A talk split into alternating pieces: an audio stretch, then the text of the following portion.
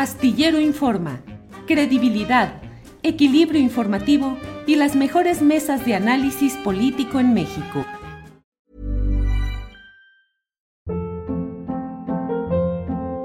Hold up. What was that? Boring. No flavor. That was as bad as those leftovers you ate all week. Kiki Palmer here, and it's time to say hello to something fresh and guilt-free. Hello Fresh. Jazz up dinner with pecan-crusted chicken or garlic butter shrimp scampi. Now that's music to my mouth. Hello Fresh. Let's get this dinner party started. Discover all the delicious possibilities at hellofresh.com. Hiring for your small business? If you're not looking for professionals on LinkedIn, you're looking in the wrong place. That's like looking for your car keys in a fish tank. LinkedIn helps you hire professionals you can't find anywhere else, even those who aren't actively searching for a new job but might be open to the perfect role. In a given month, over 70% of LinkedIn users don't even visit other leading job sites. So start looking in the right place. With LinkedIn, you can hire professionals like a professional. Post your free job on linkedin.com slash achieve today.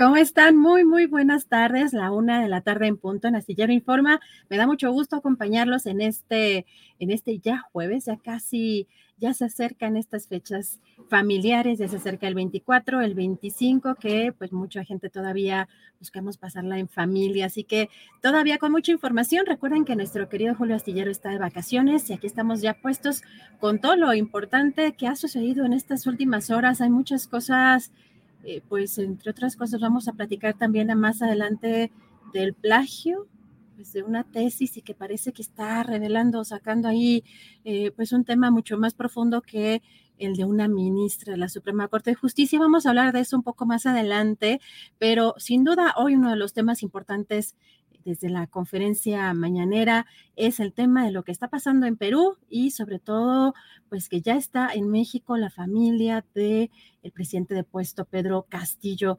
Hoy el presidente López Obrador desde la conferencia mañanera eh, hoy en Quintana Roo informó que la familia de Pedro Castillo ya recibió el asilo por parte de este gobierno y se encuentra en territorio mexicano. Vamos a escuchar qué fue lo que dijo. Informar que ya está aquí la esposa del presidente destituido de Perú. Eh, está aquí eh, Lilia Paredes con sus dos hijos, con Arnold y Alondra Castillo. El presidente Pedro Castillo está detenido, eh, su familia recibió asilo en nuestra embajada de Perú en México. Y ayer llegaron y ya están con nosotros y son bienvenidos a México. Y aquí los vamos a cuidar y los vamos a proteger. Y es eh, hacer valer el derecho de asilo. Bueno, y a través de su cuenta de Twitter, eh, Lilia Paredes Navarro, esposa eh, del presidente peruano de puesto, Pedro Castillo, agradeció el asilo brindado por el gobierno de México y también llamó a que se respeten los derechos humanos en Perú y en particular también pidió eh, atención a la salud de su esposo. Y también, pese declaraciones del ahora ministro peruano Alberto Tálora, que pidió al presidente mexicano evitar referirse a Perú, hoy el presidente dijo esto.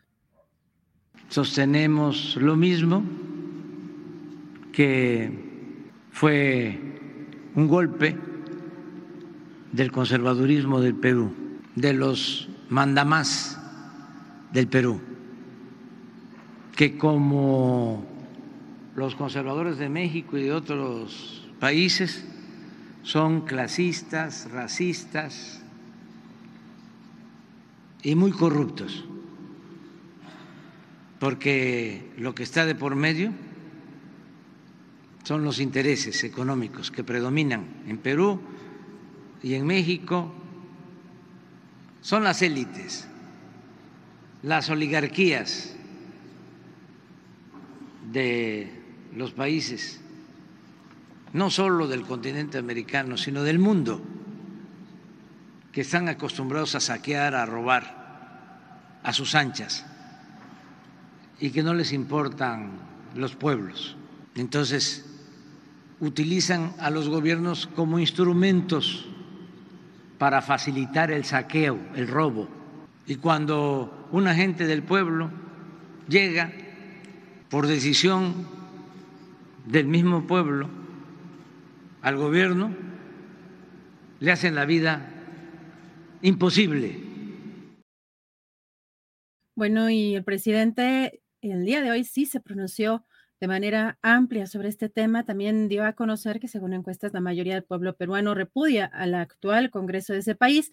Criticó la represión hacia las protestas que, pues de acuerdo a algunos medios, hay que recordar que hay cercos informativos en, en muchos de estos lugares.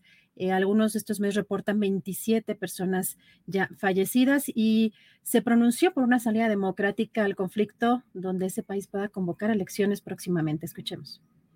La mayoría de la gente del Perú no quiere al actual Congreso, al menos que yo no tenga la información correcta. Pero las encuestas que he visto y qué es lo que procede, qué es lo que puede remediar la situación, pues que se convoque elecciones generales lo más pronto posible que se elija un nuevo Congreso, que se elija un nuevo presidente, una nueva presidenta, que haya elecciones y que sea el pueblo el que decida, como es la democracia. Pero ¿cómo? Tengo atrapado, tengo secuestrado al Congreso. La oligarquía, el conservadurismo, tienen el control del Congreso, tienen el control de los medios de información. ¿Para qué? convocamos elecciones o convocamos elecciones en el 2025. Y mientras, y el sufrimiento de la gente bueno, así las palabras del presidente y en un ratito más vamos a tener una entrevista pues muy importante porque vamos a platicar con Anaí Durán, socióloga docente de la Universidad Nacional de San Marcos de Lima y también exministra de la Mujer y Poblaciones Vulnerables del Perú del gobierno de Pedro Castillo para que nos comente qué es lo que está sucediendo en estos momentos allá. Pero antes vamos a platicar y yo agradezco mucho la oportunidad de tener aquí a la doctora Violeta Vázquez Rojas, lingüista y columnista, sin embargo, y el chamuco. ¿Cómo estás, Violeta? Muy buenas tardes. Hola, Adriana, ¿cómo estás? Muy bien, muchas gracias. Gracias por recibirme en tu espacio. Pues al contrario, eh, Violeta, estamos viendo algunas cosas eh, que me parecen importantes e incluso creo que las podríamos relacionar con lo que está pasando en Perú y en otros países, eh, pues estos poderes y lo que tiene que ver con el poder económico, el poder político, por supuesto, y los medios también eh, pues tradicionales o los grandes medios.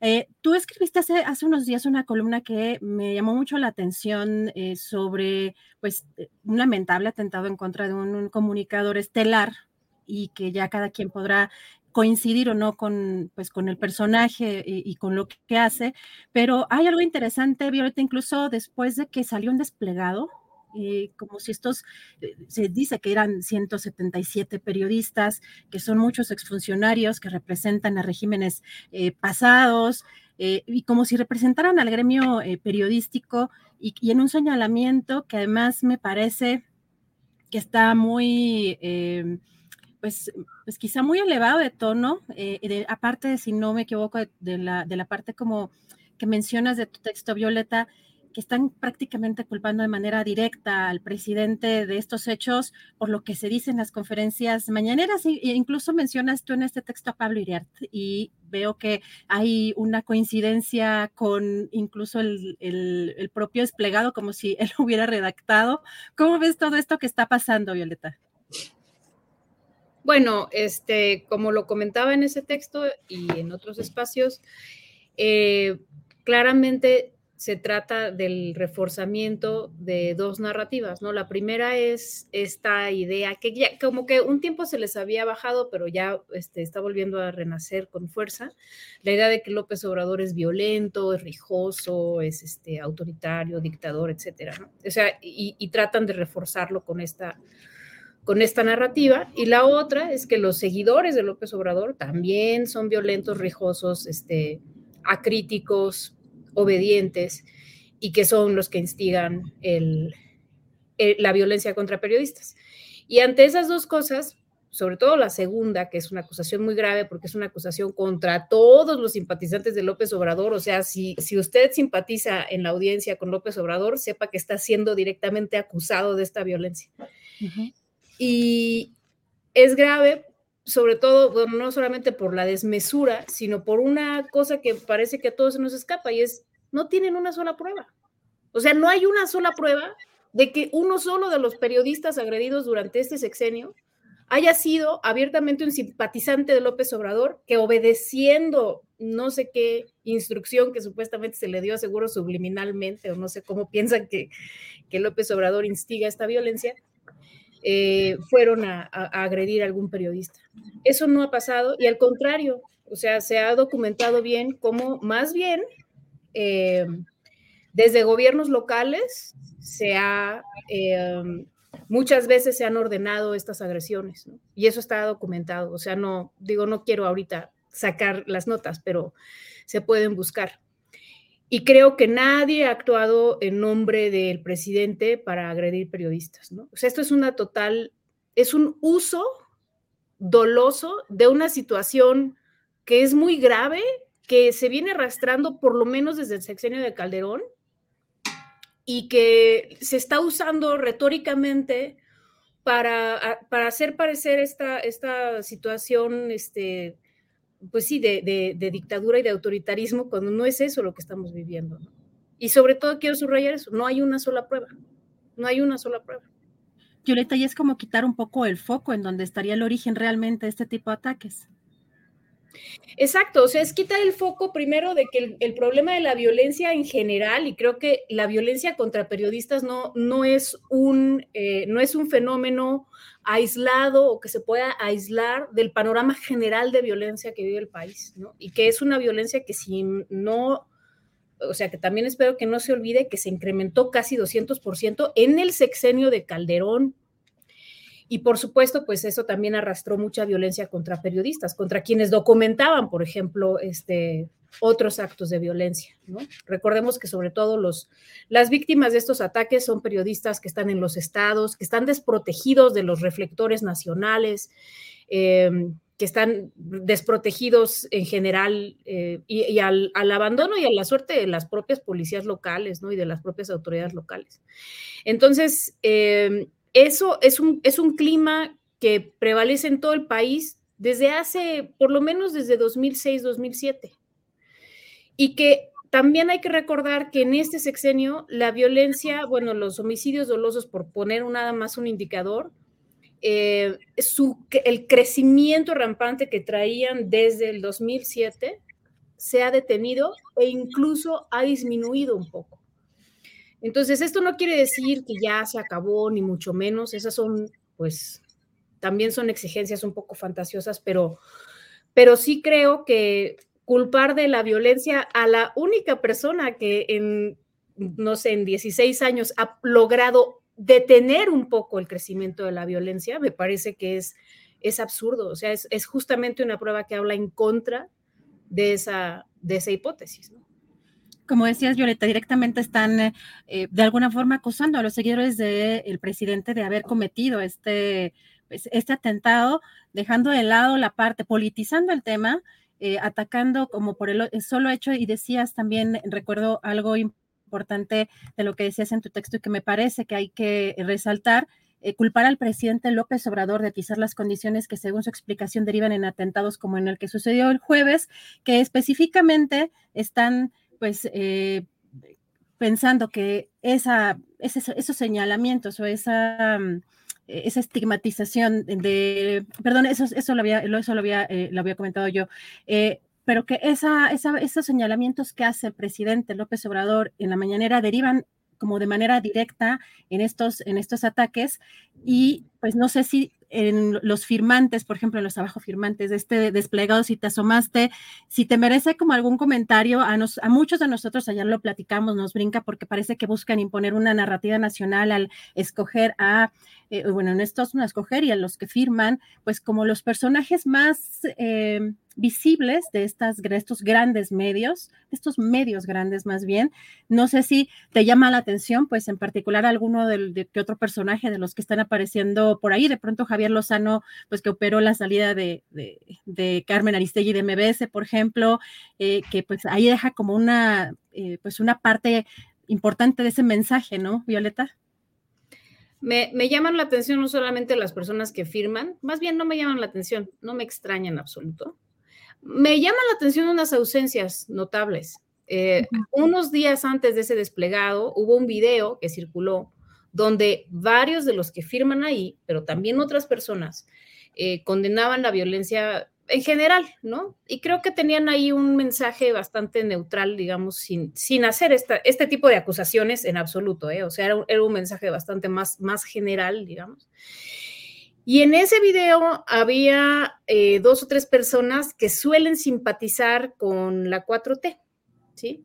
Esas dos o tres personas, eh, muy, muy sensatas y a quienes respeto mucho, precisamente no están en esta lista de abajo firmantes, ¿no? Entonces, este, quiere decir que me imagino que las cosas subieron de tono, ¿no? Quisieron hacer una, una declaración todavía más fuerte, más estridente, y pues claramente las voces sensatas que condenan la violencia contra periodistas, por supuesto que la condenan, porque aquí nadie la está avalando, nadie está minimizando lo que pasó el jueves pasado, eh, pero no se van a sumar a esta carta que es claramente un golpeteo.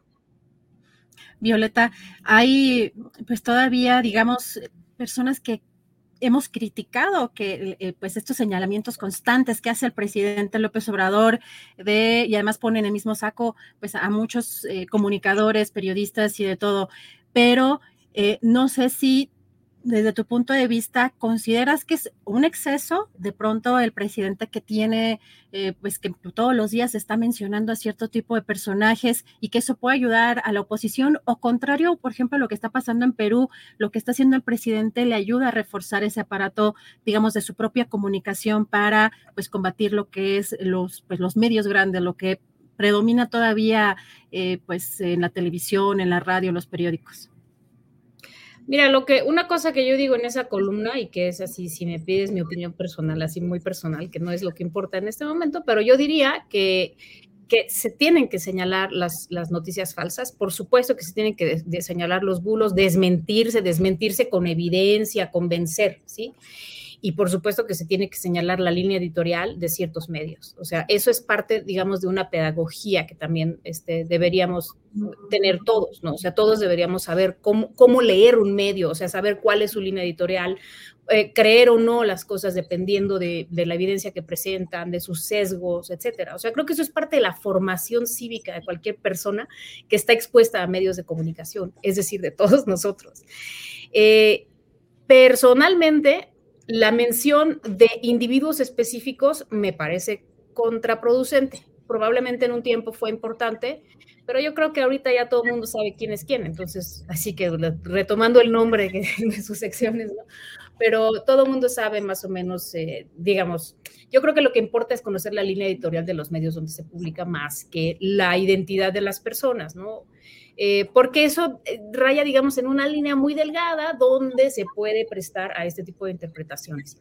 Ahora, sobre si es útil o no es útil, pues creo que al presidente le está siendo bastante útil, o sea, ningún, ningún otro presidente en, en, la, nueva izquierda latinoamericana goza de la popularidad que tiene en este momento López Obrador, con todos los tener varios medios en contra, o la mayoría de los medios corporativos en contra y que le vaya a servir a la oposición para, para golpearlo, para victimizarse, etcétera, pues sí, pero eso es verdad de absolutamente todo lo que haga el presidente. O sea, si el presidente da su conferencia parado o si la da sentado, o sea, cualquier cosa que haga va a ser usada en su contra. Entonces, no me iría por esa línea de análisis, este, más bien creo que sí hay una cierta eh, línea de libertad individual de expresión que, que puede ser, eh, se puede tergiversar quizá este, el propósito de, ese ejercicio, ¿no? Al cruzarla, eh, no sé si francamente o, aparentar cruzarla. Violeta, y no sé si has tenido oportunidad de pronto de asomarte lo que está pasando en América Latina a propósito de, pues, eh, eh, aprovechándonos que eres lingüista y que pues vemos discursos de pronto similares en los medios conservadores o en estos medios, eh, pues que están deponiendo o que están derrocando presidentes o que están dando, pues buscando afectar los gobiernos que han sido legítimamente electos. No sé si tú has visto estas coincidencias en las narrativas, en, pues en los discursos, eh, como de pronto a mí me llamó mucho la atención precisamente el que destacaras de Pablo Iriart eh, esa, esa, ese tweet, eh, porque prácticamente parece que fue él quien redactó la, pues el comunicado, viene prácticamente la misma, pues las mismas frases, ¿no? Y muy sensacionalistas y que pronto pues parece que utilizan las palabras sin mucha responsabilidad. Entonces, no sé si eh, de pronto te, eh, pues no sé, ves coincidencias en, esta, en este poder conservador que esté avanzando y con estas eh, narrativas, Violeta. Bueno, es que no va a ser una, mera casualidad que las oligarquías de diferentes países se valgan de los mismos recursos para atentar en contra de gobiernos electos democráticamente, ¿no? Y dado que ha habido una ola de gobiernos democráticos de izquierda en, toda la región, pues es lógico que quienes se sienten desplazados por estos gobiernos van a recurrir a las mismas estrategias. O sea, pero eso es algo eh, esperable, digamos, ¿no? Es un misterio de la psicología humana porque funciona también en todos, en todos los lugares, ¿no? A pesar de las diferencias culturales, históricas que podamos tener. Pero creo que eso es parte del, del gran éxito, el gran éxito de los medios corporativos en lo que en lo que llaman este, pues manufacturar la opinión pública. Apelan a las sensaciones, a las emociones más fuertes.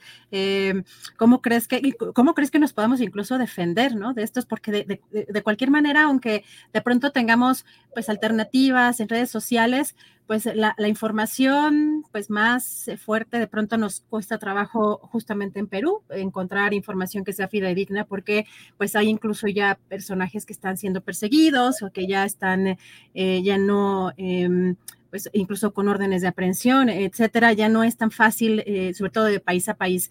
Y aquí mismo, pues las narrativas empiezan a prevalecer entre los medios, pues ya pues tradicionales, ¿Cómo, cómo le dirías a, la audiencia de Astillero Informa que pues, se puede defender de alguna manera de, este tipo eh, de imposiciones de, narrativas, de noticias falsas?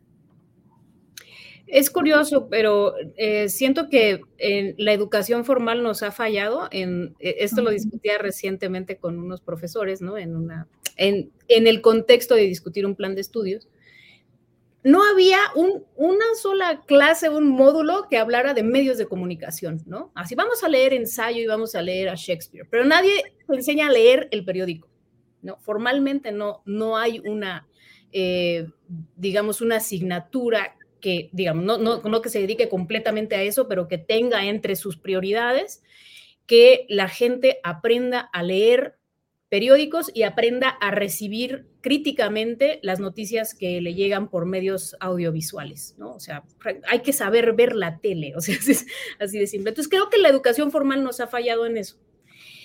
Sin embargo, la educación formal pues no tiene que ser la única manera, ¿no? O sea, creo que en los últimos cuatro años hemos avanzado muchísimo en la formación, eh, digamos, no, eh, no escolar al respecto. Y francamente creo aquí, por eso te decía hace rato que evaluar lo que pasa en las mañaneras con respecto a si le sirve o no la oposición no es una buena, no es una muy buena eh, guía, es que yo sí creo que el ejercicio de las mañaneras ha suplido esa formación tan necesaria en mucha gente, ¿no? O sea, leer, saber cómo leer el reforma, ¿no? O sea, cuál es su sesgo político, qué es lo que es es esperable que diga el reforma respecto de una cierta de un cierto acontecimiento versus la jornada que también tiene su sesgo, o sea, no estamos diciendo que unos son objetivos y los otros no, estamos diciendo ninguno de estos medios es objetivo, pero eh, pero hay que conocer cuál es su línea editorial, hacia dónde se va a sesgar su, su manera de dar las noticias, ¿no? Y creo yo que la prensa es tanto más honesta cuanto más abiertamente dice dónde está parada, ¿no? Eso es lo que le creo que es la única, así que la única solución a todo esto es la honestidad periodística. Eh, coincido plenamente contigo, Violeta, y sobre todo, bueno, yo, yo también eh, podría decir que incluso en el periodismo, pues no, sé ahora, no, no realmente no tengo, digamos, información de que ya haya cambiado eh, en, el plan de estudios que te incorporen una materia que se llame más o menos cómo funcionan las empresas de medios de comunicación, por ejemplo, ¿no?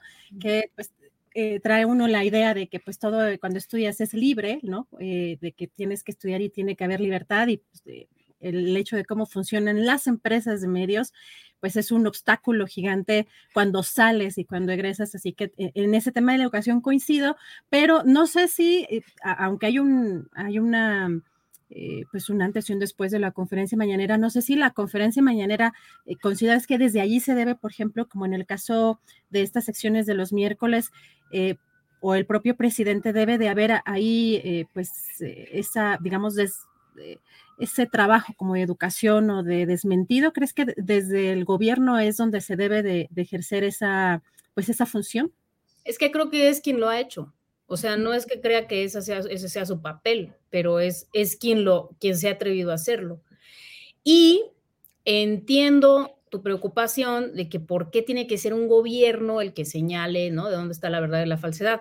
Pero eh, a mí me gustaría que siempre, que, o sea, eh, hay que ponerle apellido a ese gobierno. Es un gobierno democrático. Es un gobierno electo democráticamente. No es lo mismo que un gobierno eh, digamos, acordado por, élites económicas, que era el tipo de gobiernos que teníamos hasta 2018. Entonces, es un poco diferente la legitimidad de quien se para ahí a defender una cierta verdad. Eh, es muy distinto a que lo hiciera Peña Nieto. Y, claro, siempre, siempre existe esta discusión así, ¿a ti te gustaría que Calderón hubiera tenido una, una, sección así? Pues claro que no, pero a ver, Calderón tenía todos los medios a favor y tenía el, el respaldo de las élites económicas también. Entonces, perdón, pero eso no era propiamente el mismo tipo de gobierno que tenemos ahora, ¿no? Entonces, quien se para ahí al frente a desmentir noticias, ¿no? No solamente es el gobierno, es una persona que fue electa democráticamente, que tiene una aprobación mayoritaria indiscutible y que tiene un respaldo popular. Entonces, esa es la legitimidad de quien está desmintiendo las noticias, ¿no? No es nada más un presidente. Gracias, Violeta. Pues te agradezco muchísimo la oportunidad de, platicar contigo, muy interesante porque eh, efectivamente hay pues eh, cosas sobre todo que nos preocupan eh, particularmente en el gremio periodístico, que se, suma, se suba un desplegado de esta naturaleza como pues eh, queriendo aglutinar el gremio en esa en ese tipo de, de pues eh, de mensajes y, que la verdad sí preocupa mucho porque pues, ni siquiera son periodistas, en muchos casos eh, columnistas exfuncionarios bastante impresentables, pero importante el, platicar contigo sobre pues, lo que está pasando con pues, eh, eh, la narrativa de un lado y del otro. Y pues esperemos tenerte por acá pronto, Violeta. Pues muchísimas gracias por este espacio. Reserva de lo que quieras, de que lo que quieras comentar para cerrar. No, nada más agradecerles a ti, a Julio, eh, este tipo de, espacios y de programas que son realmente lo que hace contrapeso a esos grandes medios corporativos y, y sobre todo a la audiencia que los sigue y que, los, que mantiene vivos estos foros, ¿no? Entonces, a, a, esas personas es a quienes, y a ustedes, por supuesto, es a quienes hay que agradecer que las cosas todavía, o sea, que todavía se pueda conocer dentro de todo esto, se pueda conocer algo de la verdad. Muchas gracias. Doctora Violeta, muchísimas gracias. Un fuerte abrazo eh, por estas fechas y estamos en contacto. Muchas gracias. Igualmente, felices fiestas. Gracias a la doctora Violeta Vázquez Roja. Muy interesante platicar con ella y vamos a hablar, ya está por acá nuestra querida Marta Olivia. Ayer ya no pudimos, tuvo un contratiempo, pero ya estamos por aquí. Querida Marta Olivia, ¿cómo estás? ¿Qué tal, Adriana? Qué gusto saludarte, qué gusto estar aquí en este espacio. Una disculpa, yo era un, un imponderable de esos que suceden cada mil años, espero yo. No, pero lo importante es que todo está en orden. Así que tenemos información interesante. Platícanos, Marta Olivia. Pues en primer lugar, hay dos temas muy relevantes ahorita en Tamaulipas. Uno que tiene que ver con la designación de José Ramón Gómez Leal como candidato a la senaduría para esta elección extraordinaria del próximo 19 de febrero. Ah, este, ya se dio a conocer, habían dicho que hasta eh, hoy se daría a conocer, hace dos días ya dijeron que es JR. ¿Quién es JR? Pues él es un personaje nacido en el Partido Acción Nacional, de una familia acaudalada, con algunas acusaciones de guachicoleo desde antes de que la palabra existiera como tal.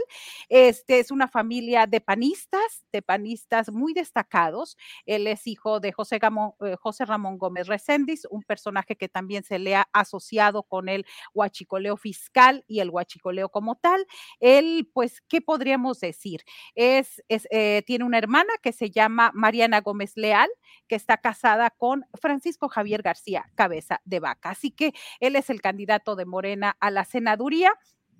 Eh, ¿quién, es, ¿Quién es él? Pues bueno, también él ha sido diputado plurinominal del 2009 al 2012 por el Partido Acción Nacional, diputado local. Luego, en el 2013, buscó la alcaldía de Reynosa por el Partido Acción Nacional. No, no pudo, no ganó. En el 2016 se va como candidato independiente también para buscar la alcaldía de Reynosa, también perdió. Después, con la llegada de la cuarta T Tamaulipas, fue nombrado delegado, superdelegado de bienestar social desde el 2018 hasta eh, noviembre, noviembre del 2021. No, no, perdón, octubre del 2021 cuando lo releva Rodolfo González Valderrama. Eh, José Ramón Gómez Leal siempre ha presumido de buenas cuentas y buenos números en las elecciones. Sin embargo, esos buenos números nunca se han traducido en triunfos electorales. Llega de golpe a, a la cuarta T es superdelegado y cuando se va este, en esta Secretaría de Bienestar a nivel federal hay un índice de medición de cómo andan todas las delegaciones. Pues él la dejó en el lugar número 31 de 32 delegaciones. Nadie se explica cómo es que un sí es un personaje muy conocido, porque la delegación de bienestar él se ocupó en eh, destacar su nombre. Él hacía recorridos y giras hablando de él, casi nunca hablando del presidente, hablando casi como los vamos a vacunar, como un personaje que trae eh, este, la bolsa llena de dinero y que él de su propio bolsa va a entregar a las y los ciudadanos. Él armó una estructura en Morena, en el estado, donde les pagaba 8 mil pesos mensuales a personas que estuvieran en sus redes sociales. Entonces, si uno va a sus redes sociales, no es extraño encontrar que si está tomando el cafecito o está abrazando su perro, tenga tres mil reacciones, por ejemplo, ¿no? Porque es toda una estructura que denunciamos, por cierto, en, en un 2x3 Tamaulipas el año pasado, de cómo operaba para él mismo desde la Superdelegación de Bienestar, eh, eh, Adriana. ¿Qué personaje es Marta Olivia? De hecho, recuerdo, creo que en alguna ocasión Santiago Nieto se refirió a, este personaje justamente con algunas de las investigaciones o de los señalamientos que, comentas, eh, Marta Olivia, pero pues eh, la familia ahí, pues el exgobernador metida en todos lados. Así es, y bueno, eh, quiero decirte también, Adriana, que él se siente muy cómodo con los panistas.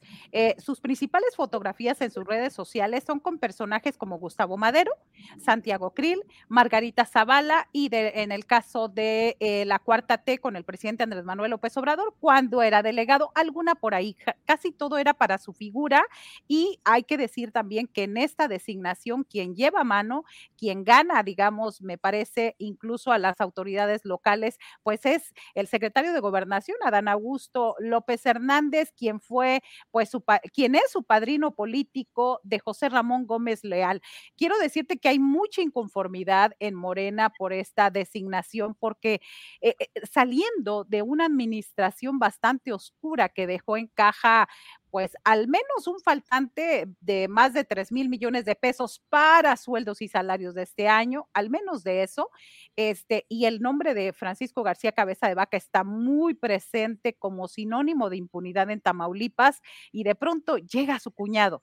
Hay que decirlo, él nos lo comentó en una entrevista hace unos días aquí en nuestro sitio, de que él veía poco a Francisco García Cabeza de Vaca. Dijo, lo veo dos veces al año dos veces al año, uno cuando es el cumpleaños de su hermana y otro en las fiestas navideñas. Pues yo creo que se van a dar, al menos en estas fiestas navideñas, un abrazo muy, muy fuerte, muy grande, pues porque es para celebrar esta situación, que sea el candidato y dado los números de Morena, pues automáticamente puede ser ya el senador. Entonces, esto es bien importante destacarlo. La candidata del Partido Acción Nacional es Imelda San Miguel. Eh, diputada local actualmente y este esta persona está muy ligada, muy ligada, muy una amiga bastante cercana a Ismael García Cabeza de Vaca. Es decir, no hay una versión que entre cuñados queda la senaduría próxima, Adriana. Marta Olivia, híjole, otros otros regalitos de Mario Delgado, de pues algunos personajes allí que operan para lograr estas eh, pues estas posiciones, Marta Olivia. ¿Y qué otro tema nos tienes?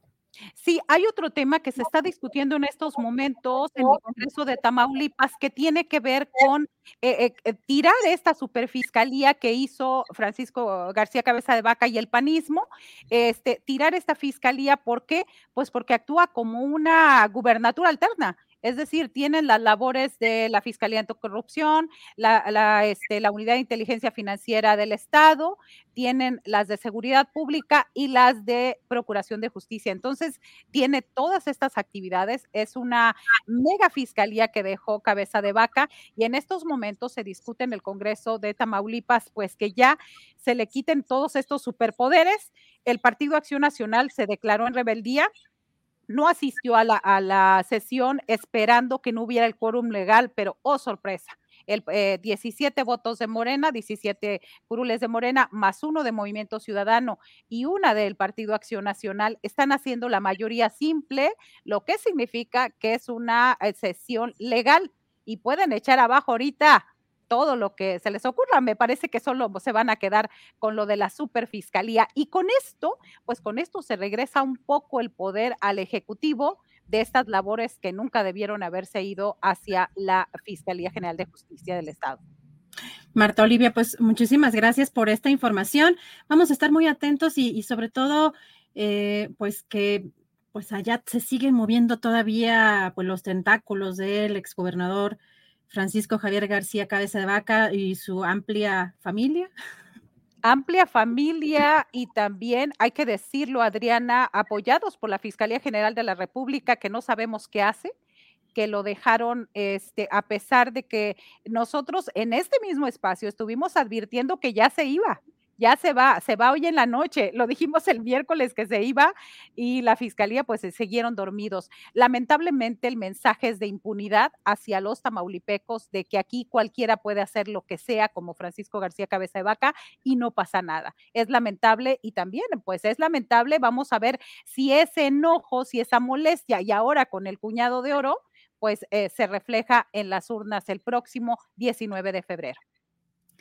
Marta Olivia, pues esa es la gran pregunta. Nos preguntamos en este y en otros casos, pues, qué está haciendo el fiscal Gertz Manero, pero veremos, veremos también, nada, veremos eh, qué sucede en, los próximos días. Marta Olivia, estamos por acá muy pendientes de la información que tengas por allá. ¿Vas a descansar en algún, en alguno de estos días o, o eres de las, de las que batallan 365 días al año? Este, ya, según ya estamos descansando esta semana, pero no hemos descansado con toda esta campaña y sobre todo que el 28 de diciembre vamos a hacer algo mejor, algún programa ad hoc, porque ese día arrancan las campañas para la senaduría en Tamaulipas. Entonces, qué bonito día, el Día de los Inocentes. Así es, Marta Olivia. Pues por acá andamos muy pendientes. Cualquier cosa, estamos aquí pendientes de tu trabajo, Marta Olivia. Muchísimas gracias. Te mandamos un fuerte abrazo. Gracias. Igualmente, feliz Navidad si no nos vemos antes. Claro que sí, un fuerte abrazo a toda tu familia, feliz eh, eh, Nochebuena y Navidad. Gracias. abrazos a Julio y todo el equipo. Gracias, buenas tardes. Gracias a Marta Olivia con esta información. Y pues platicamos eh, desde que empezó el programa y ya habrán visto, por supuesto, en redes sociales reacciones muy importantes pues a un supuesto plagio que por lo que estamos viendo sí es muy preocupante realmente las coincidencias en las imágenes. El escritor Guillermo Sheridan, eh, a través del medio Latinus, eh, escribió pues sobre este plagio eh, en la tesis de licenciatura de la ministra de la Suprema Corte de Justicia, eh, Yasmín Esquivel Moza. Hay que recordar que, bueno, por supuesto, estamos a, poco de que eh, pues se dé esta, o que están buscando la presidencia, algunos ministros, siete ministros por lo menos están buscando la presidencia de la Suprema Corte de Justicia de la Nación. Ambas tesis están disponibles en el acervo digital de la Universidad Nacional Autónoma de México y muestran un contenido prácticamente idéntico tanto en la disertación y redacción. Sin embargo, la obra original fue presentada un año antes por Edgar Ulises Valls Gutiérrez.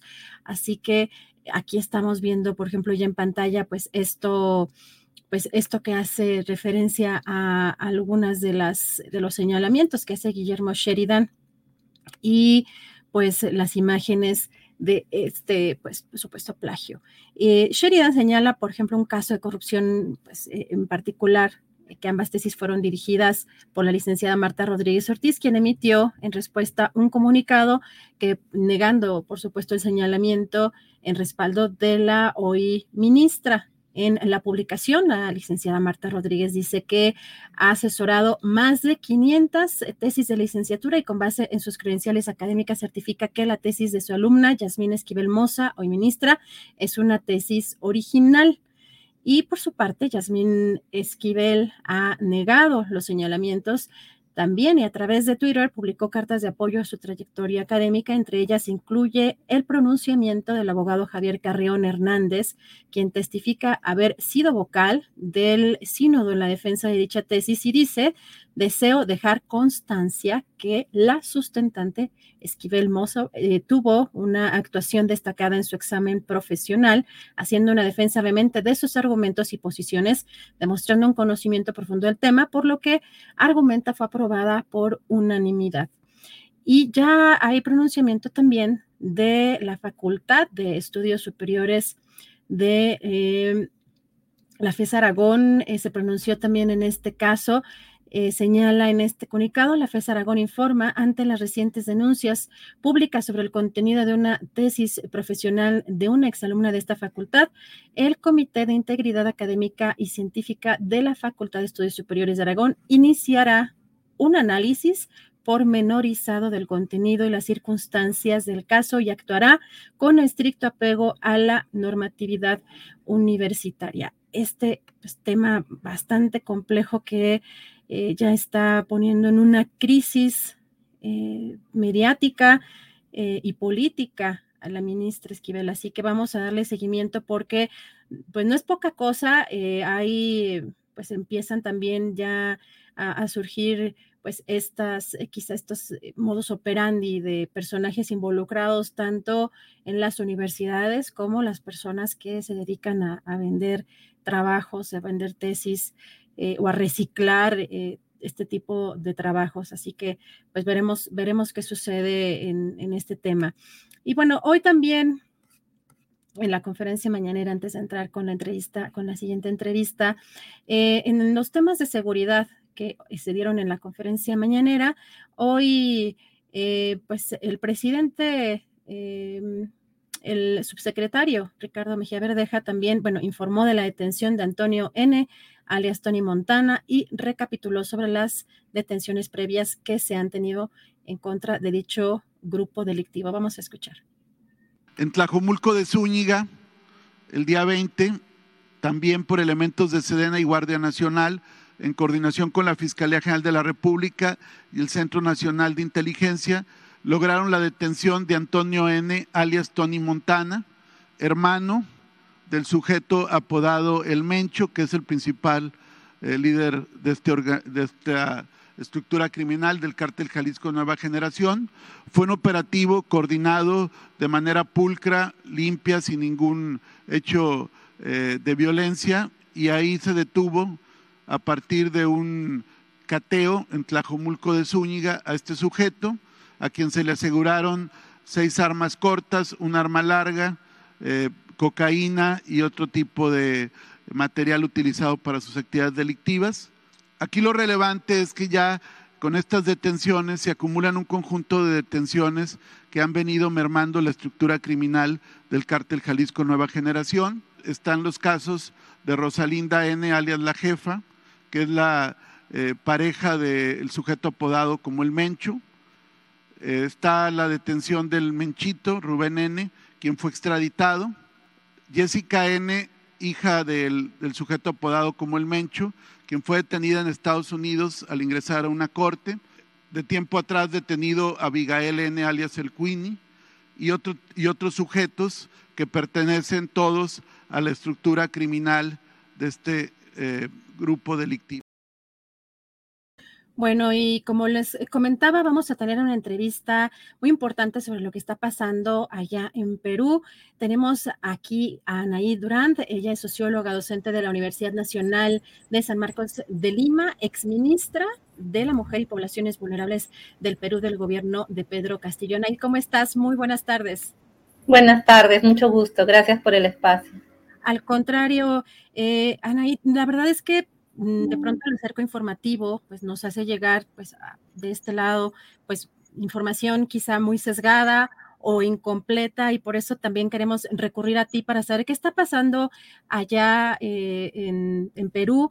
Ahora está acá la familia de Pedro Castillo ya eh, recibida por el presidente y pues la situación tanto de ustedes eh, y pues de pues, los las propias manifestaciones, que hasta el momento nosotros tenemos conocimiento de que hay 27 personas fallecidas. Creo que una incluso fue en esta madrugada, creo que eh, eh, falleció una persona más. Eh, pero ¿qué está pasando allá, Anaí? Sí, bueno, estamos viviendo una crisis política muy fuerte, ¿no? En realidad la crisis ya se venía gestando desde el 2016, entraron siete presidentes en seis años, ¿no? Un régimen que se volvió, se volvió más parlamentarista, eh, el Parlamento fue tomando más fuerza que el Ejecutivo. Y el 2021, con la elección del profesor Pedro Castillo, un maestro rural, campesino, que gana con el voto de los sectores más excluidos del país, indígenas, quechohablantes, sobre todo del sur andino, eh, lo que se le declara desde el primer día es una guerra, ¿no? Aquí primero la derecha peruana, las élites, el fujimorismo, lo que hacen es decir que hubo un fraude electoral, de hecho impugnaron votos de los pueblos indígenas, eh, quisieron llevar el caso a la OEA, se demostró que era absurdo lo que estaban diciendo, que era un presidente absolutamente legítimo, pero para que vean que desde antes de que ya sea presidente querían deslegitimar este triunfo, ¿no? Y bueno, una vez que estuvo en el gobierno, eh, eh, todo este boicot y obstruccionismo permanente que incluía estas mociones de vacancia para destituirlo, una fórmula muy cuestionable por la cual con 87 votos de un Congreso de 130 puedes destituir al presidente por lo que te dé la gana, ¿no? Una figura tan ambigua como la incapacidad moral.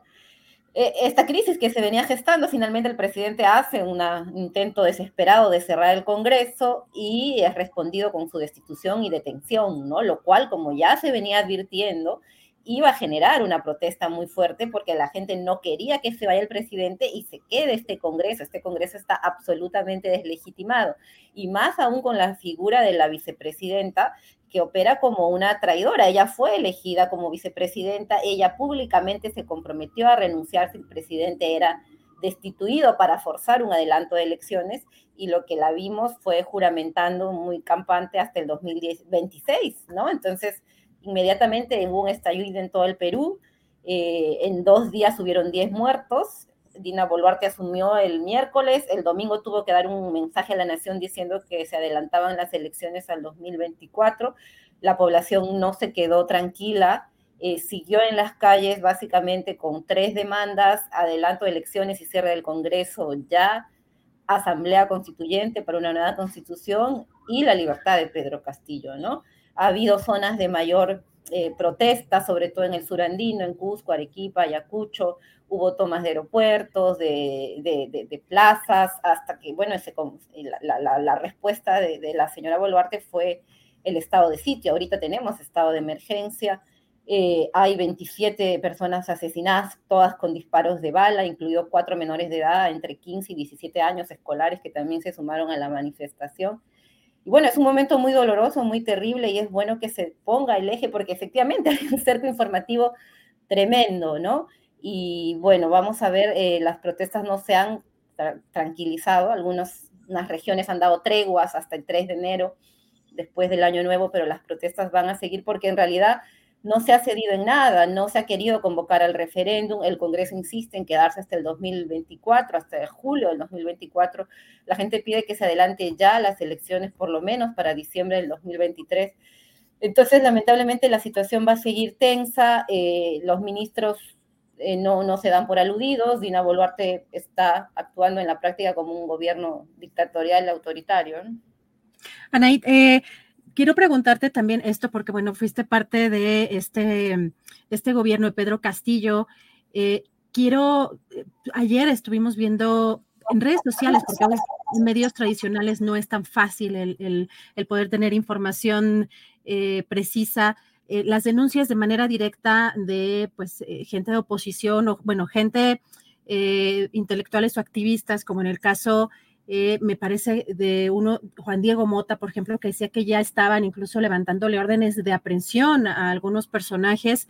No sé si eh, tú estás en riesgo, tú estás segura, eh, cómo están las cosas allá con pues, las personas que siguen luchando pues, para justamente la, la, restitución o para que haya estas elecciones, Anaí. Bueno, ha habido una criminalización muy grande, de hecho estos días eh, con el eco de los medios de comunicación, además, este, mucho énfasis en que hay organizaciones terroristas, han hablado de espías rusos, de una confabulación internacional, han resucitado el fantasma de Sendero Luminoso, ¿no? Pero creo que sobre todo la gente ya no les cree como antes. Y creo que si bien hay un riesgo de detenciones arbitrarias, ayer, por ejemplo, en la noche fueron detenidos ocho estudiantes en Huancayo por pegar afiches convocando a una vigilia por los muertos en, las protestas, tuvieron que ser eh, liberados al día siguiente por la misma presión de la ciudadanía. Entonces sí estamos en un momento muy difícil, creo que hay que tener por eso el, el puesto, creo que el foco aquí en lo que pasa en el Perú. Eh, no sabemos bien qué pueda pasar, efectivamente se han suspendido muchas garantías y eh, está ahorita en Lima la misión de la Corte Interamericana de Derechos Humanos, ha estado desde el día martes, se va mañana temprano, se ha reunido con diversas organizaciones. Eh, y bueno, esperamos que, se ponga atención y que se dé alguna también, alguna declaración conjunta más potente frente a lo que ha pasado en Perú, ¿no? Ni la CELAC ni la OEA han sido contundentes con lo que estamos viviendo. Eh, entonces esperamos eso y como decía, que, también se cautele desde afuera las garantías, los derechos humanos de quienes ahora estamos eh, tratando de, impulsar una salida democrática que incluya el adelanto de elecciones y la asamblea constituyente. Anaí, ¿qué tanto hay detrás de fondo? Eh, de pronto también leía que el próximo año eh, habría la renovación de algunas concesiones que tienen que ver con litio, con energéticos, como vimos también que pues eh, Bolivia pudiera también tener que ver el propio, expresidente, Evo Morales también había hecho señalamientos al respecto, y acá en México también vemos presiones de ese tipo, eh, sobre todo de estos bloques que conservadores que están arropando ese tipo de intereses. Eh, ¿Qué tanto es cierto que el próximo año se dan ese tipo de renovaciones de concesiones que pudieran haber apresurado todo esto que sucedió allá en Perú, Anaí?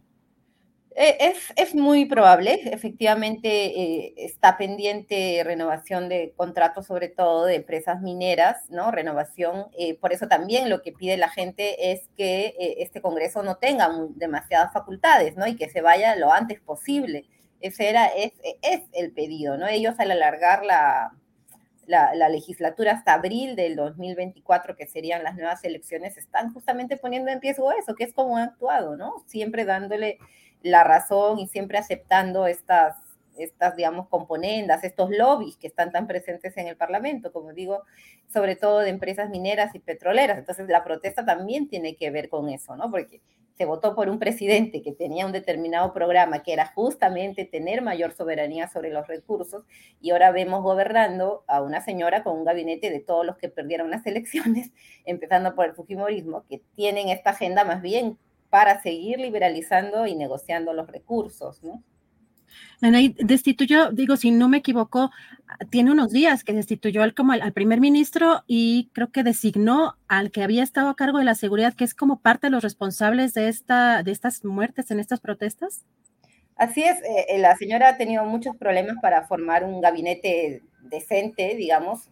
Nos parece que difícilmente alguien, algún profesional con, criterios se podría sumar a, un gobierno que ya viene manchado de sangre. Eh, eh, efectivamente salió el premier, el primer ministro, que era un tipo que estuvo pintado desde el inicio, ¿no? Más bien un operador de la fiscalía, que es otro poder muy fuerte aquí, que de hecho hace todas las denuncias contra el presidente y la primera dama, que ahora las denuncias ni se hablan, pero que sonaron muy fuerte. Eh, y ese premier sale porque efectivamente quien tenía el poder real, y ya era evidente, era el ministro de Defensa, que es el que ordena la militarización del país, ¿no? ese ministro de Defensa durante estos 15 días sangrientos es quien ahora asume como primer ministro, ¿no? Como jefe de gabinete. Eh, y bueno, eso indica que la línea va a continuar, ¿no? Que la línea va a seguir siendo represiva. Ha sido muy mal aceptada por la ciudadanía esta designación, o sea, es como más bien premiar a quien dirigió todo el operativo de militarización y el estado de sitio. Y bueno, yo, yo creo que eso también está contribuyendo a la indignación popular, ¿no? Está sumando, está haciendo que la gente esté eh, todavía eh, movilizada y en protesta, ¿no? Porque no hay ninguna señal de diálogo, de atención, salvo la criminalización, como decimos acá, el terruqueo, ¿no? Entonces, de, señalamientos de terroristas, y, eso no, no, está contribuyendo, ¿no? Lamentablemente no se están viendo señales de, diálogo. Anaid, hoy el presidente mexicano Andrés Manuel López Obrador decía que pues esa, mm, eh, pues esa posición o esa, ese conservadurismo en Perú pues era clasista, racista, las mismas palabras también que utiliza aquí en, México. Y veíamos también en algunos pequeños cortes de televisión de allá, eh, por ejemplo, en el caso de ATV Noticias, la edición matinal de un personaje, bueno, el que ya fue destituido, Pedro Angulo, pero justificar la represión de alguna manera eh, porque pues venían manifestantes, que se entiende que los manifestantes vienen de comunidades, no de las capitales quizá económicamente más eh, presentes, sino de las, eh, de las comunidades como acá en México también, em, los que apoyan a estos presidentes legítimos o los que han tenido estas, este tipo, este nivel de aprobación.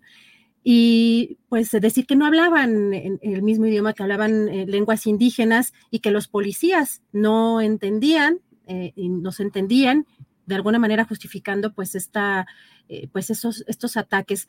Eh, están viviendo eh, ese racismo, ese, ese clasismo en estos momentos, en estas manifestaciones. Estas manifestaciones están nutridas principalmente por pues poblaciones más lejanas que van a las capitales. Sí, efectivamente, es, esta es una sociedad, es un país, ¿no? Profundamente, todavía lamentablemente racista y clasista, y esto es algo que se vio con mucha claridad con la elección del presidente Castillo, a quien la prensa limeña siempre trató de burro, no le decía su nombre, en televisión nacional así, de analfabeto funcional, en fin, una serie de epítetos cargados de racismo y de clasismo, ¿no?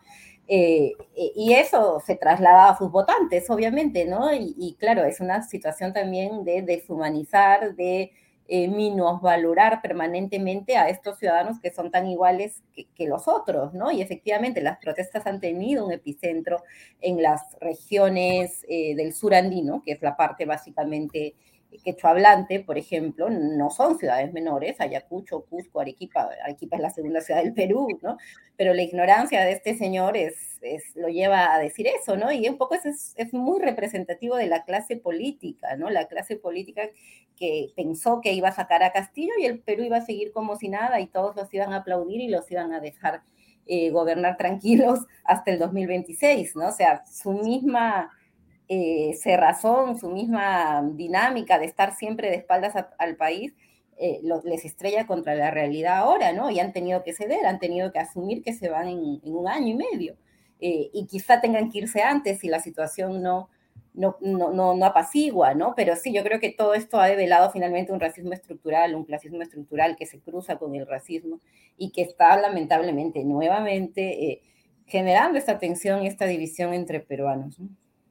Gracias a Ana y Durán. Pues yo te agradezco mucho la oportunidad de platicar contigo.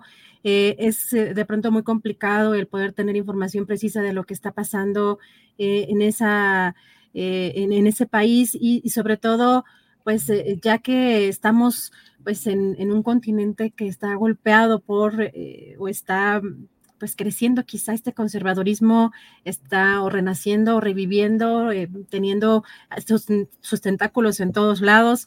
pues no sé si para cerrar quisieras eh, un comentario final. Por mi parte, yo te agradezco mucho la oportunidad de platicar contigo y estaríamos en contacto. No, solamente agradecer la enorme solidaridad del pueblo mexicano en estos momentos, ¿no? Del mismo presidente Andrés Manuel, yo creo que ha sido fundamental para visibilizar lo que estamos viviendo aquí en Perú y la tensión que tenemos eh, pendiente también a nivel geopolítico, ¿no? Yo creo que eso, el agradecimiento a México y el llamado también a que no dejen de, de tener los ojos aquí en Perú en lo que todavía está en juego, en lo que está en disputa, ¿no? La, la, movilización popular va a continuar y el Congreso, la señora Boluarte tienen que eh, atender a la demanda ciudadana. Yo creo que eso solamente quería agregar nuevamente, como digo, el, agradecimiento a México y el llamado a que estén pendientes con lo que está pasando aquí en Perú. Muchas gracias. Gracias, Anaí Durant, eh, socióloga. Muchísimas gracias por estar aquí. Estaremos en contacto y muy vigilantes de los derechos humanos allá en Perú. Muchas gracias, Anaí. Gracias. Gracias, Anaí Durant. Eh, la verdad es que es de pronto asomarse o verse un poco en algún espejo. Hay algunas condiciones que pueden parecerse, otras que no. Yo creo que lo que platicamos con la doctora Violeta Vázquez Roja es importante porque la conferencia mañanera quizá ha hecho una barrera, un escudo con sus detalles, porque tiene detalles también muy complejos que si de pronto tomamos la mañanera como si es una verdad única, ahí es donde eh, creo que como sociedad nos podemos atorar, porque son, es la versión, es la pues la contraparte de lo que son estos medios eh, tradicionales estos medios hegemónicos pero pues no podemos tomarlo como una única referencia eh, de la verdad o pues eh, como un referente también informativo tampoco. Hay que eh, pues tener un poco más amplio el panorama porque muchas veces también hay algunas imprecisiones importantes y también señalamientos que me parece que son injustos y que también hemos visto o hemos platicado aquí con Julio ampliamente en este programa. Eh, bueno, ya, estamos a segunditos de entrar con eh, la mesa de seguridad. Hay muchos temas muy importantes. Vamos a un pequeño corte comercial y ya regresamos.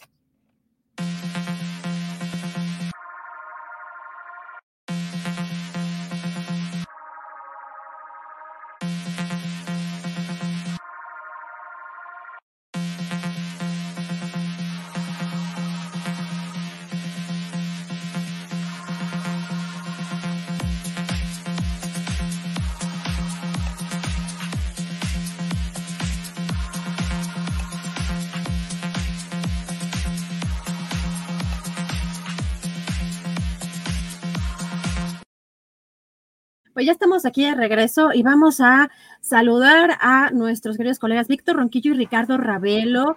En unos momentos más esperemos que ya se conecte Pepe Reveles, que también eh, estará por acá con nosotros. ¿Cómo estás, Víctor? Buenas tardes. Hola, buenas tardes. ¿Qué tal? ¿Cómo les va a ambos aquí? Estamos desde Sayula, desde Jalisco, un lugar privilegiado con un esplendoroso sol y, y muy contentos aquí de vacaciones. Ay, qué bueno, querido Víctor, muchísimas gracias por hacernos un espacio en tus vacaciones. Ricardo Revelo, ¿cómo estás? Muy buenas tardes. ¿Qué tal, Buenas tardes, un gusto también saludarte, al, igual, que a Víctor. Qué bueno que está de vacaciones, está descansando. Este, gracias y también eh, saludos al auditorio que ya nos está empezando a hacer.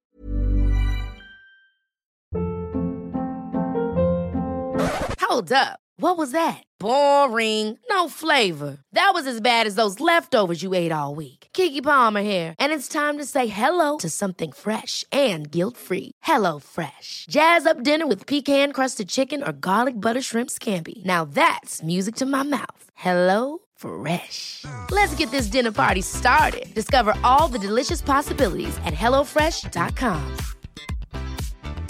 Hey, it's Ryan Reynolds, and I'm here with Keith, co star of my upcoming film, If, only in theaters, May 17th. Do you want to tell people the big news?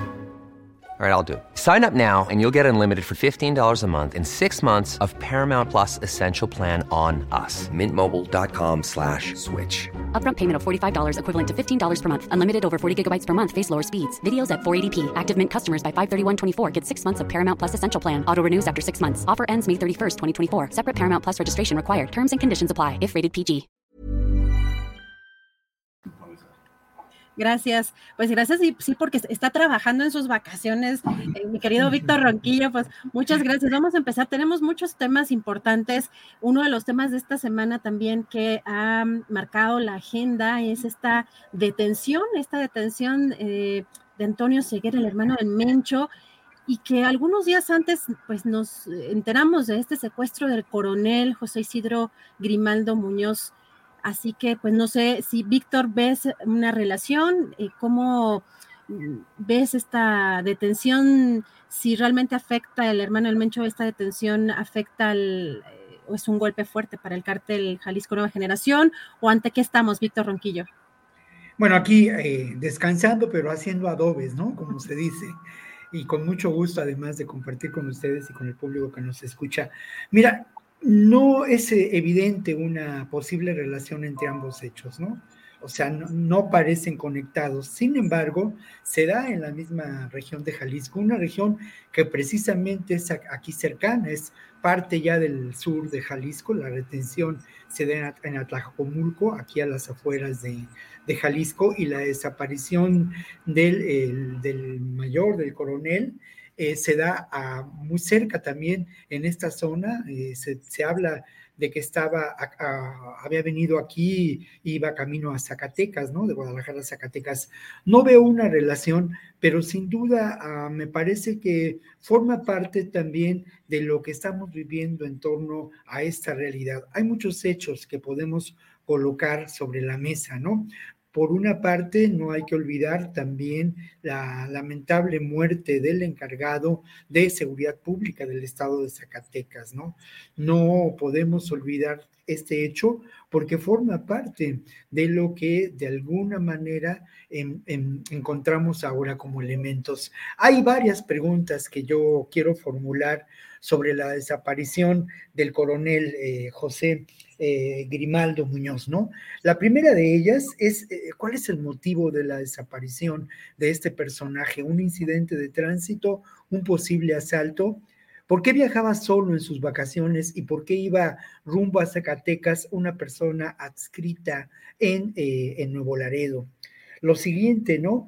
¿Qué información importante tiene este hombre en relación al posible despliegue de tropas en esta zona tan, eh, digamos, singular o, caliente como es Nuevo Laredo. Mm, es, hay algo de información al respecto. Luego lo otro que también quiero mencionar y que es algo que lamentablemente me ha tocado vivir a lo largo pues de muchos años que yo he venido aquí a Sayula en los periodos vacacionales, es la, la penetración en la economía de estos eh, poblados del sur de Jalisco, lo mismo ocurre en Zacatecas, en la zona de los Altos de Jalisco también, de, el, de, la, de los recursos financieros del crimen organizado. Esa penetración es evidente y ello va de la mano con el control político, ¿no? Entonces, eh, a quien se responsabiliza de la posible desaparición de este mayor, eh, de este coronel, perdón, es al, al, al, jefe de plaza de la, de la región, ¿no? Eh, es posible que esto, que esto haya podido ocurrir así. Este jefe de plaza es Juan Carlos Pisano Ornelas, es el jefe de Tapalpa, donde parece que desapareció el general, y de Zapotitlán de Vadillo. Es posible que esto haya ocurrido así o nos encontramos con una información al estilo Netflix. Otro elemento que es importante señalar y que, y que apenas se ha manejado en los medios nacionales es la cantidad, el despliegue que, de 2.000 efectivos que se realizó en búsqueda del mayor. Es un hecho que desde esa perspectiva, pues preocupa, preocupa al ejército, ¿no? Lo otro que también eh, vale la pena, vale la pena mencionar, ¿no? Por mucho tiempo se mencionó que el Chapo Guzmán encontró refugio en esta, en esta región del sur de Jalisco. Y todo esto ocurre precisamente muy cerca, estamos aquí a una hora y media, dos horas de, del puerto de Colima, un puerto muy importante para el trasiego, para el comercio, para el tráfico de precursores. Eh, esta información pues ya todos la conocemos, pero todo ello hace que esta región particularmente pacífica durante muchos años, ahora se encuentre en una situación convulsa como otras regiones del país, Adriana. Gracias, Víctor. Ricardo Ravelo, ¿cómo ves eh, este, bueno, este escenario? ¿Se había dado antes eh, secuestros de este tipo con este rango y si sería la respuesta pues a esto que está, pues esta detención que vimos esta semana? Bueno, se han presentado varios hechos eh, de violencia envueltos en cierto misterio. Está también, la, digamos, el 24 de noviembre fue asesinado el, el jefe de la Guardia Nacional de Zacatecas, eh, José Silvestre Ursúa. Posteriormente eh, viene este, esta desaparición. en realidad, pues el ejército, la, la Sedena ha hecho algunas precisiones al respecto porque las notas que habían salido o que se publicaron sobre esto daban cuenta de que el, coronel ya había sido asesinado, pero la Sedena desmintió, eh, se, llevó a cabo una, un operativo que entiendo está todavía vigente para localizarlo, entiendo que tienen información de que está con vida, eh, porque desmintieron la muerte, y en este, digamos, en este despliegue de, que se llevó a cabo para la búsqueda de, del coronel Grimaldo, eh, pues no queda claro si realmente se encontraron con la, con la sorpresa eh, de la presencia de Antonio Ceguera, el hermano del Mencho, y lo detuvieron. Es decir, no tenemos más información en el sentido de si había un operativo específicamente para detener al hermano del Mencho o bien en todo este despliegue militar se toparon con esta figura del crimen organizado que precisamente estaba viviendo en Tlajomulco, Jalisco. Precisamente el, municipio de donde fue alcalde el actual gobernador de ese estado, Enrique Alfaro. Eh, este personaje pues viene a ser ya una, una baja importante para la organización del Mencho, eh, que se suma a otras que fueron golpes también trascendentes, como la detención y extradición de su hijo, Rubén, la detención de Rosalinda González, la esposa, la detención también de la hija del Mencho, Joana, precisamente en una corte de Estados Unidos, cuando se iba a iniciar una audiencia por el caso de Rubén Oseguera, y otros operadores que, bueno, han, significado bajas importantes, da la impresión de que tanto por parte del gobierno de Estados Unidos, las autoridades norteamericanas, como del gobierno mexicano, pues le están cercando le está acercando eh, el entorno al jefe del cártel de Jalisco, uno de los más violentos del continente.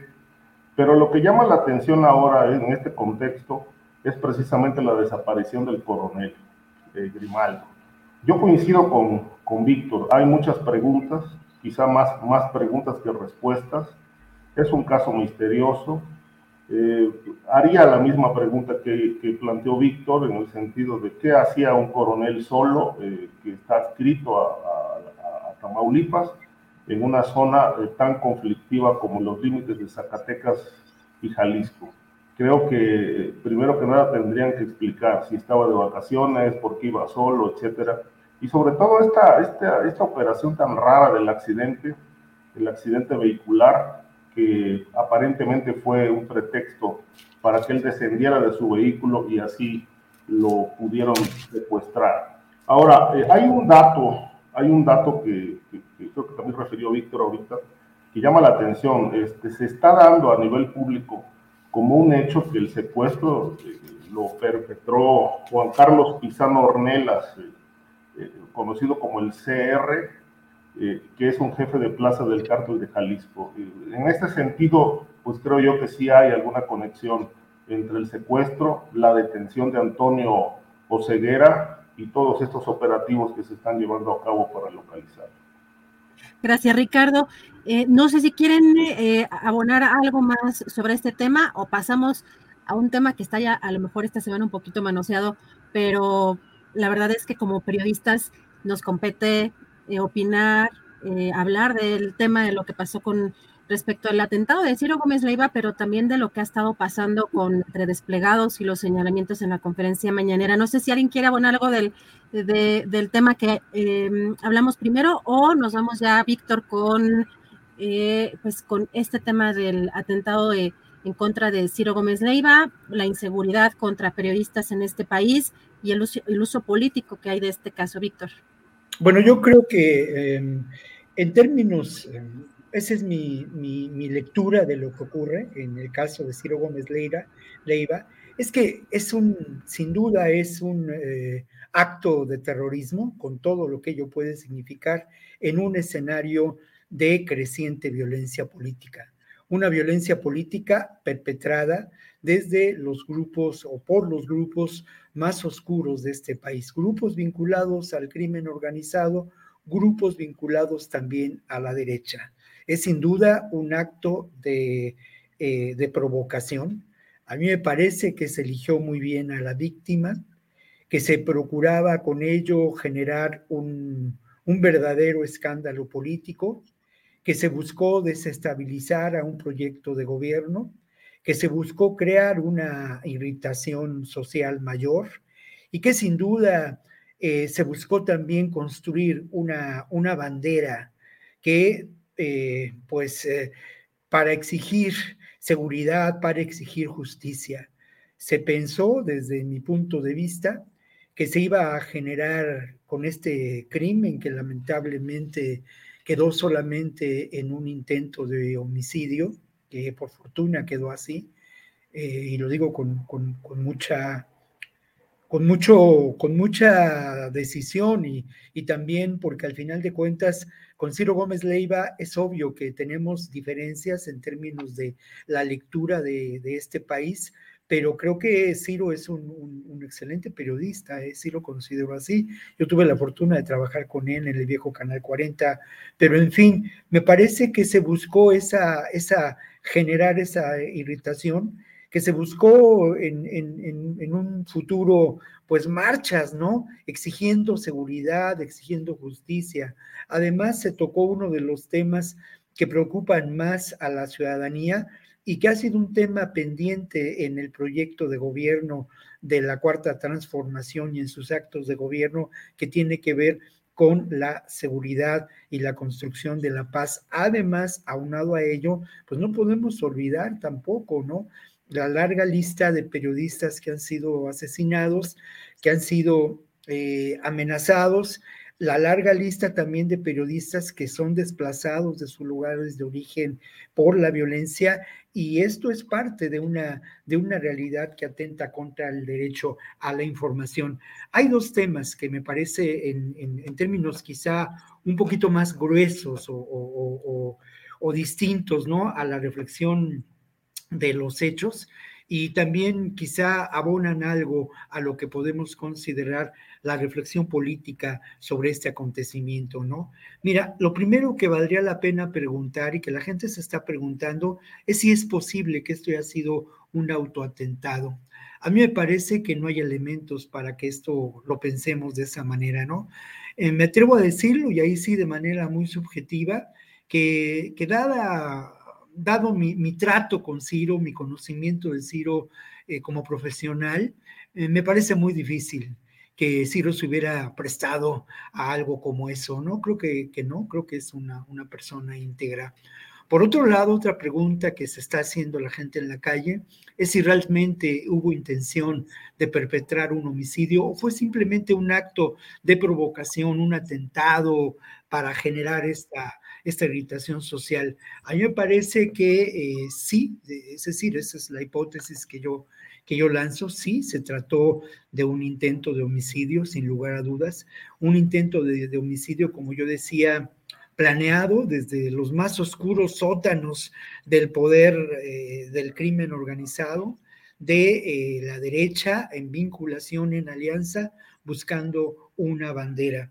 La pregunta es, ¿Por qué razón no, por fortuna, no se consumó este homicidio? A mí me parece que la planeación del homicidio su realización, como suele ocurrir en casos de, esta, de este tipo, eh, se da eh, eh, de arriba para abajo. Y resulta que el eslabón más débil de la realización de este crimen es quien lo va a perpetrar. Y aquí me parece que se deja ver la inoperancia, la falta de eficacia, por fortuna, de estos, de estos sicarios que quizá ahora ya hayan, hayan, hayan sido víctimas de una desaparición o de un crimen para, para guardar silencio. Me preocupa mucho que este acto sí tenga el carácter de un acto de terrorismo, porque obviamente Ciro, por fortuna no lo fue, iba a ser la víctima, pero este atentado buscaba generar una tensión social y, eh, procurar sembrar el terror, sembrar el miedo, como ocurre en, los eventos de terrorismo o como ha ocurrido en los eventos de terrorismo a lo largo de la historia contemporánea. Creo, por otra parte, y esto es muy preocupante, que eh, en estos momentos, en el, contexto de la situación política que vivimos, eh, no lo quisiera así, y espero que no se dé, pero es previsible que tengamos otros eventos de eh, terrorismo en un escenario creciente de violencia política, porque al final de cuentas, por lo que hemos visto, hay sectores eh, muy oscuros a los que les preocupa que siga adelante una transformación del país que afecta a sus intereses.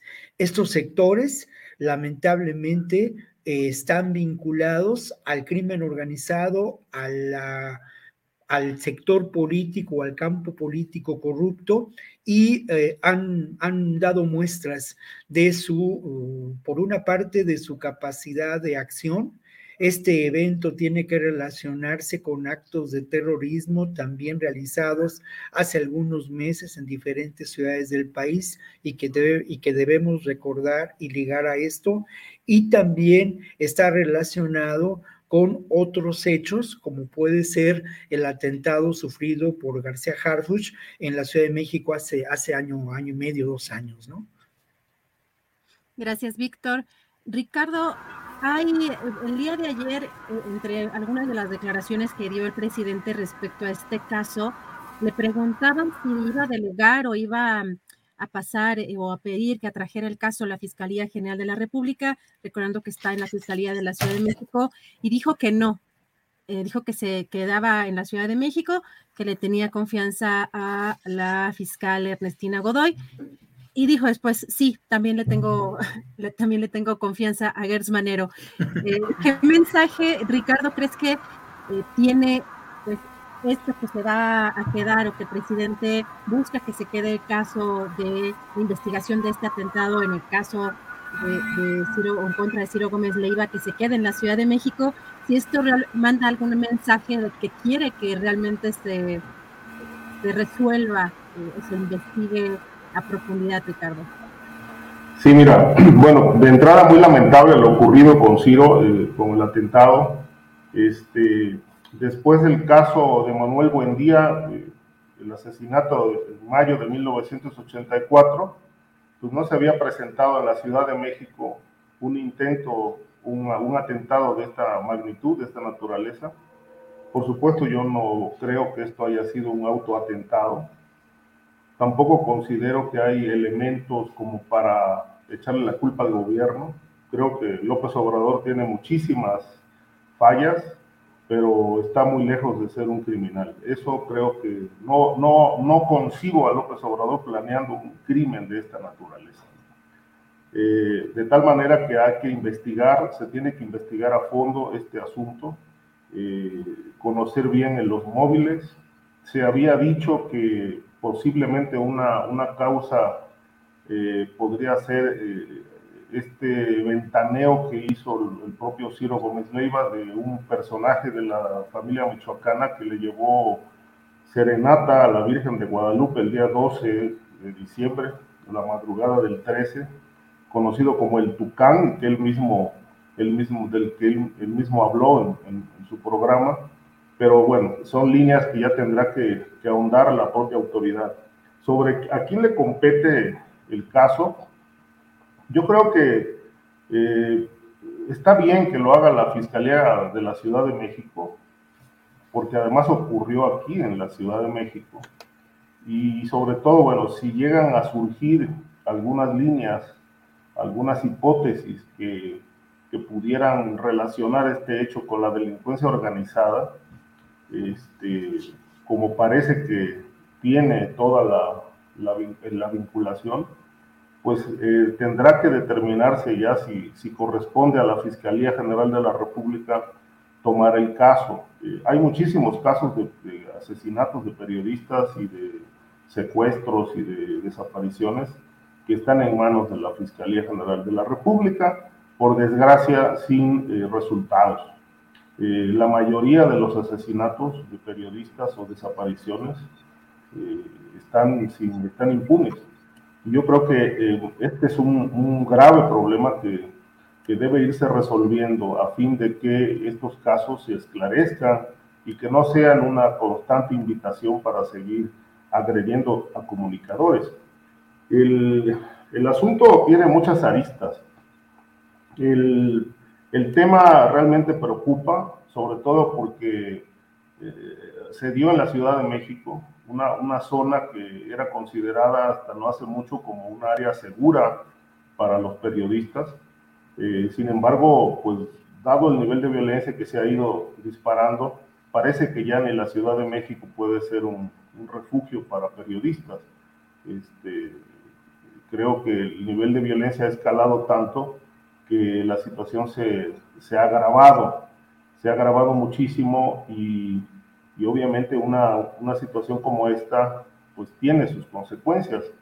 Eh, tengo mis dudas respecto de si el objetivo fue realmente desestabilizar a, un, gobierno, eh, sobre todo porque en todo caso eh, este efecto, este efecto mm, de un crimen o en este caso de un atentado que no se consumó, este, en muerte, que no terminó en muerte, de todas formas tiene sus consecuencias. Es decir, como lo veamos, tiene sus consecuencias. Ciro Gómez Leiva afortunadamente no, no fue asesinado, pero aún así tiene sus consecuencias por toda la polémica que ha desatado y porque creo que eh, para poder dejar en claro que por parte del gobierno no hubo ninguna intervención, que no hubo intervención de policías o de algún personaje por ahí de, de, algún gobierno, pues se tendrá que determinar muy bien las líneas de investigación y descartar cualquier participación a nivel político eh, y en todo caso eh, ahondar en la línea de investigación que, que sea el crimen organizado eh, o alguna ala política de la derecha que pudiera estar interesada en generar alguna, alguna revuelta con, con este tipo de, hechos eh, lamentables.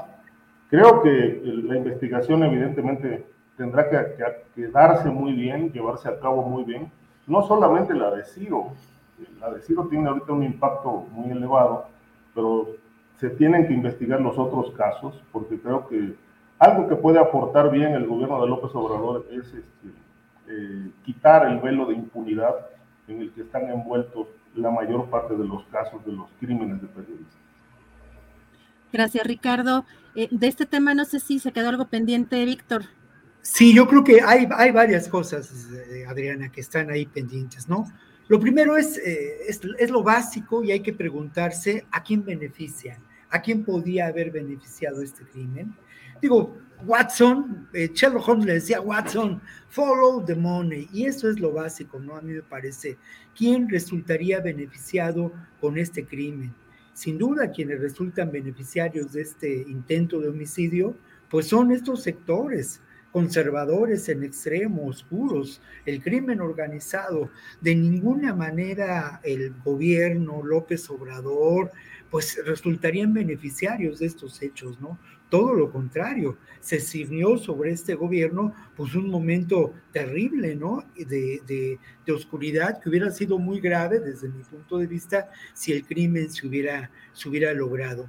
Otro hecho que yo quiero mencionar y que tiene que ver con algunos elementos que son claros y que creo que lo mismo, ¿no? Como yo digo, hay que poner sobre la mesa. Mira, se eligió muy claramente a la víctima de este homicidio para generar esta, uh, esta situación de terror para generar un evento de terrorismo. Ciro es un periodista que sin duda representa a un sector importante de eh, esta clase media que sigue Radio Fórmula, que escucha Radio Fórmula, que nutre muchos de sus juicios de Radio Fórmula.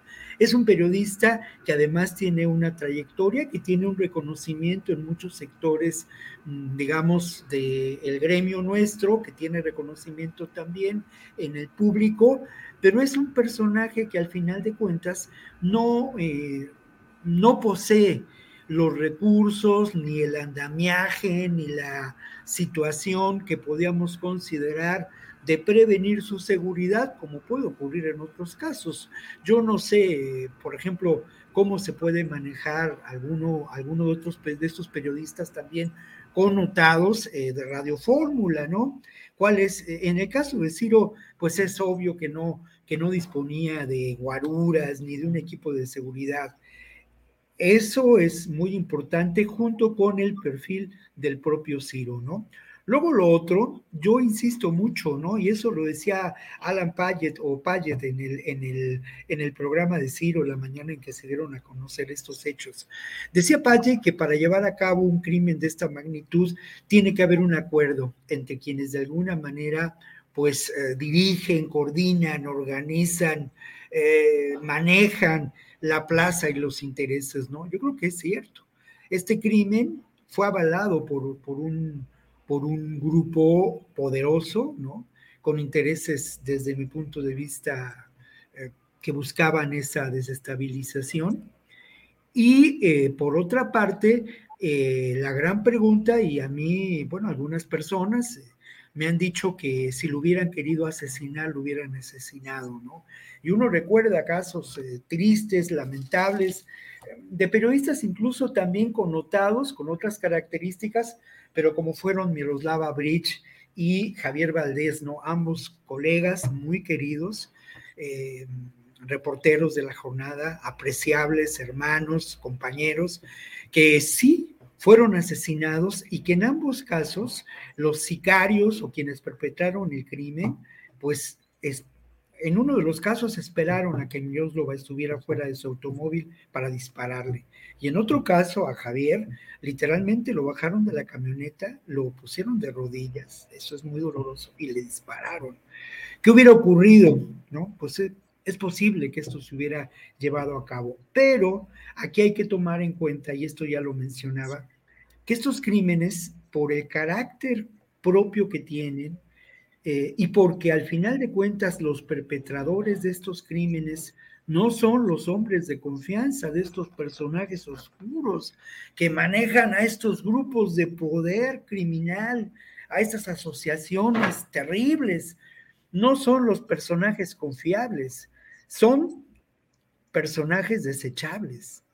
Los sicarios, al final de cuentas, quienes perpetraron este crimen, iban a ser desechados. Entonces, eh, uno ahí encuentra una respuesta, el porqué de la falta de pericia para llevar adelante este, este homicidio, ¿no? Es posible. Ahora, lamentablemente, estamos en el terreno de las especulaciones, pero yo sí me atrevo a considerar, como lo decía en un, en un principio, que este es un acto de eh, terrorismo en un escenario de creciente violencia política, Adriana. Gracias, Víctor. Eh, si les parece, pasamos al siguiente tema porque hay una, eh, pues un tema que también aquí en este programa hemos dado seguimiento y que es el caso de Israel Vallarta.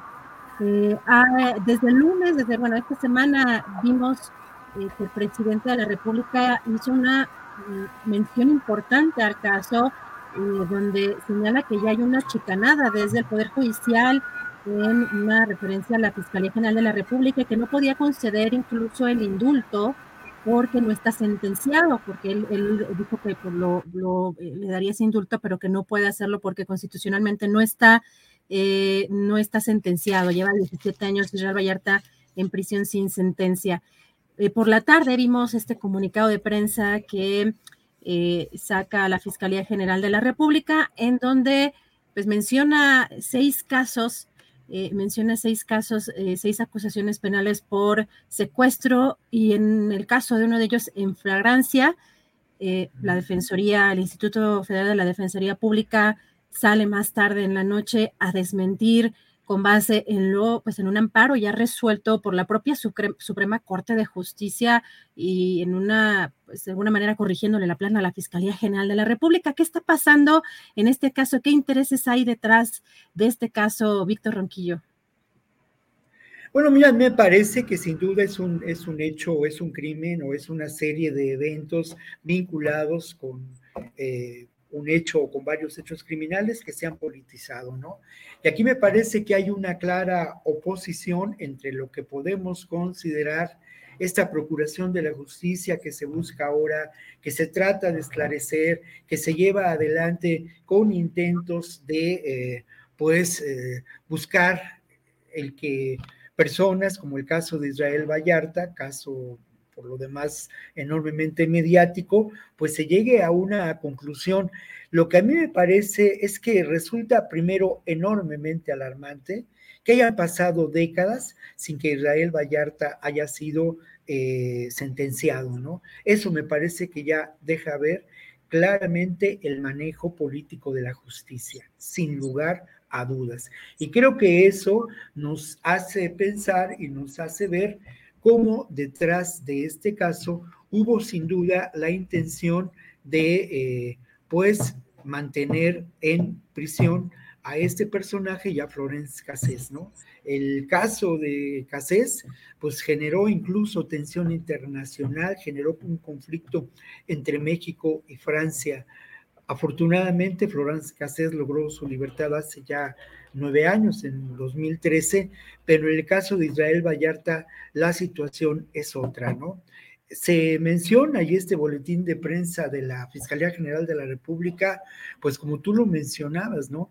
Hablaba de la fragrancia de seis casos de secuestro, de un proceso que ha sido muy largo, pero no, va, no daba respuesta a la razón por la que eh, el caso se ha encontrado con una muy lenta, lentísima procuración de la justicia. Por otro lado, el Instituto, de la, el Instituto Federal de la Defensoría Pública mantiene una posición clara en donde me parece que busca la liberación de Israel Vallarta. El propio presidente eh, ha, ha, puesto su o ha expuesto su decisión de un posible indulto, ¿no? Ahora, ¿qué, qué, qué es lo que valdría la pena traer?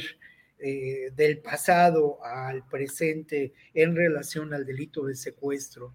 Y otra vez, un cliente de la casa, ¿no? de esta mesa de seguridad, Genaro García Luna, ¿no? Todo esto ocurre en el reinado de García Luna.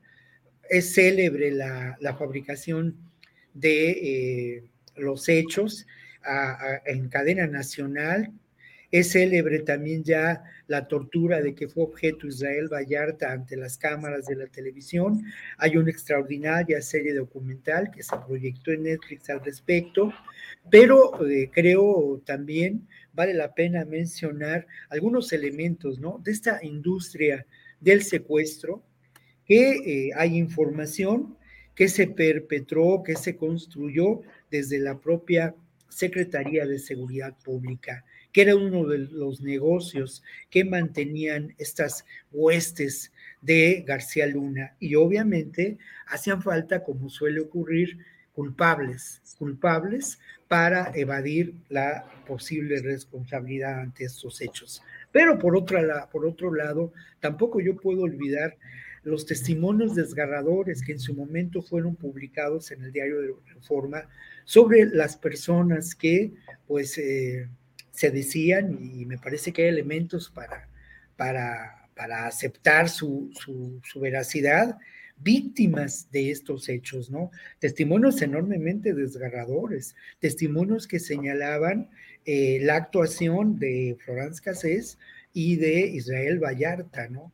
Todo esto, pues bueno, da lugar sin duda a, a lo que ahora pues es un conflicto político al final de cuentas. ¿Qué puede pasar en el futuro? Mira, eh, es difícil saberlo, pero yo considero que, que la, la libertad de, Israel Vallarta eh, será, será próxima, no sé en cuánto tiempo, por supuesto, pero creo que hay ya demasiada presión política sobre el caso y que la Fiscalía General de la República, al final de cuentas, eh, tendrá que ceder, no la Fiscalía General de la República, sino más bien la gente que todavía permanece ahí de la, en la Fiscalía General de la República con intereses vinculados, como ya lo he dicho en otras ocasiones, al viejo régimen, tendrá que ceder. Y por otro lado, yo como siempre, y, reconozco mucho el trabajo de eh, la Defensoría Pública de este país. Es un, es un trabajo magnífico, ¿no? Es un buffet de abogados gratuito que no solamente se ocupa de casos como el de Israel Vallarta, un caso mediático,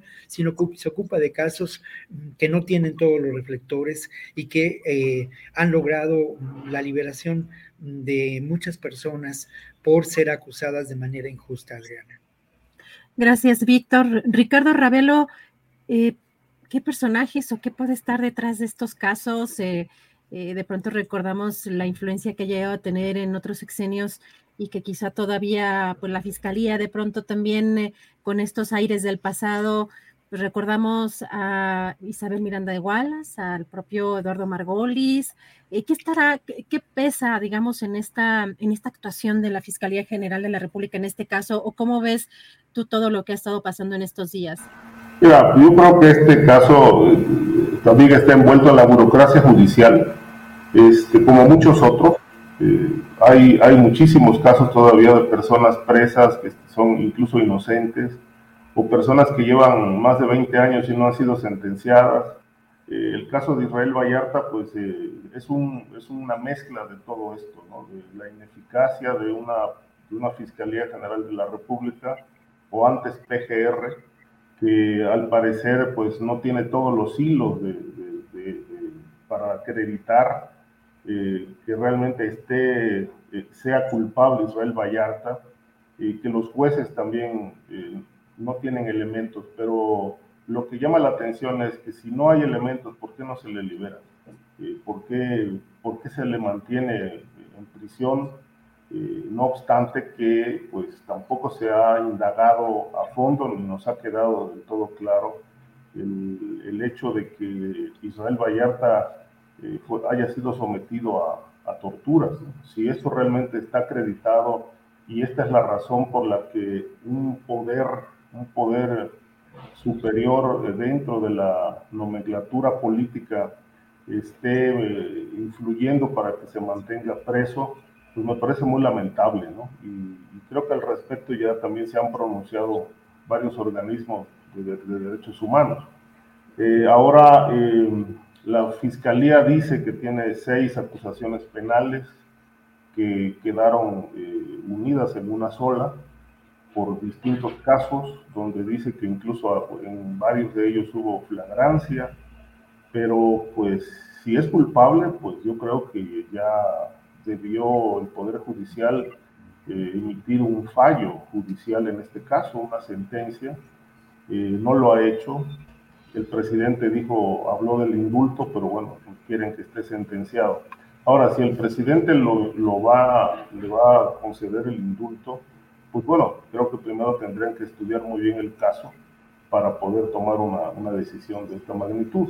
Ahora, eh, el, el asunto, sin duda, como bien decía Víctor, arrastra una, una cola inmensa de irregularidades, de, fabricaciones, de abusos de autoridad y de poder eh, que pues eh, eh, se señalan directamente a Genaro García Luna y a su, a su gente más cercana, incluso hasta los propios periodistas, ¿no? A Carlos Loret, ahí lo, lo acusaron también, lo, lo implicaron de haberse prestado a a, a, filmar un montaje eh, que acusaba directamente a Vallarta y a Florán Cassés de pertenecer a esta banda de los zodiacos dedicados al secuestro.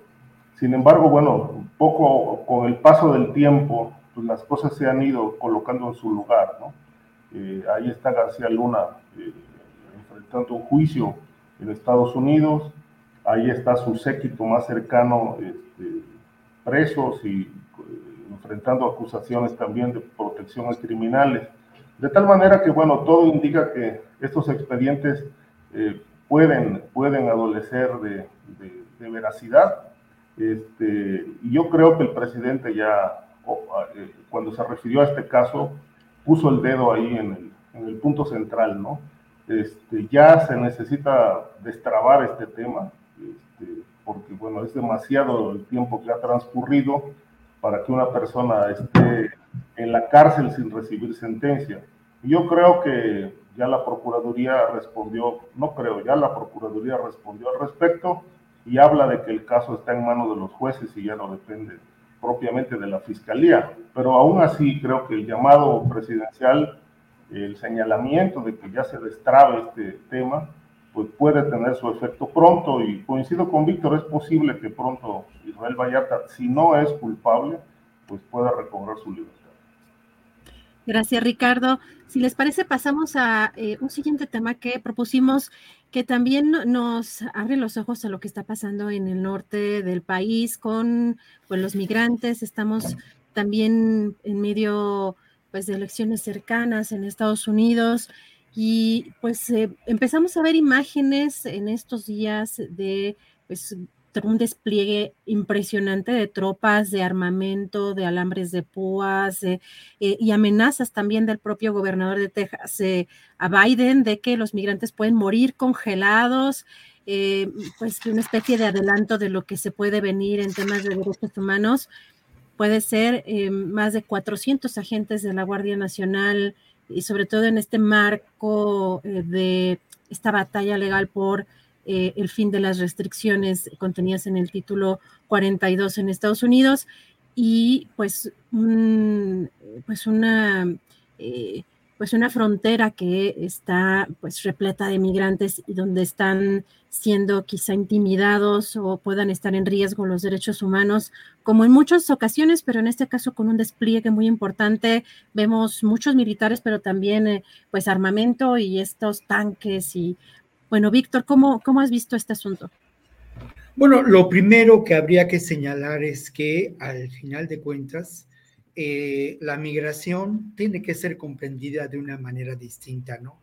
Por una parte está el derecho humano a migrar, que es fundamental el derecho a migrar, y que además ha sido esencial para la construcción de eh, lo que podemos llamar la civilización. Todos somos migrantes, todos venimos de otro lugar. Y me parece que esta consideración del sentido cultural histórico de la migración se olvida cuando hablamos de este, de este tema, ¿no? Otro elemento que me parece que no, que cada vez escuchamos menos, es la voz de los migrantes, ¿no?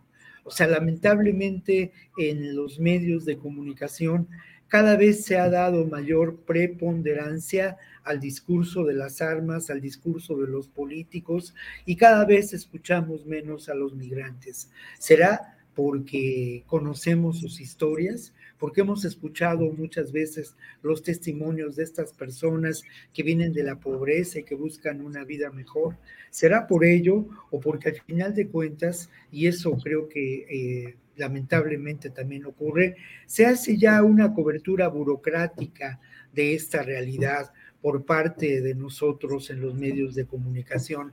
Hoy leía en la mañana una nota de que solamente en Matamoros hay 10.000 migrantes intentando cruzar la frontera, animados por esta idea de buscar la vida en el norte, pero en una circunstancia histórica que parecía favorable porque esta, este planteamiento del artículo 42 eh, iba a ceder, se pensaba que iba a dejar a dejarse, que iba a abandonarse. La Suprema Corte de Estados Unidos señala que será quizá después de Navidad, esto que era una medida planteada por Trump en donde se buscaba, pues ahora sí que la, la ah, deportación en caliente por motivos de salud, dicho de una manera muy coloquial. Y bueno, esto anima ¿no? a los migrantes a, a ir a buscarse la vida. Yo insisto en que habría que escuchar a los migrantes, en que habría que entender la realidad de la migración desde una perspectiva diferente. Otro tema que me parece muy importante eh, colocar sobre la mesa, y ya lo mencionabas tú, Adriana, Bueno, pues es que este despliegue eh, militar en la frontera de Texas es un despliegue que tiene sin duda tintes políticos, pero también eh, de alguna manera renueva esta idea de Trump y de la derecha republicana de que el enemigo acecha, ¿no? Y esta vieja idea de que el enemigo acecha, pues genera votos y genera también millones de dólares de ganancia, ¿no? Y obviamente uno de los beneficiarios de la militarización de las fronteras es eh, sin duda la industria armamentista, ¿no? Es otra vez esta industria belicista que eh, encuentra beneficios económicos, lo mismo en la, en la, fabricación de armas que en la fabricación de muros o de todos estos implementos que van desde una enorme tecnología muy sofisticada hasta la tela de alambre, ¿no? Es un gran, gran negocio.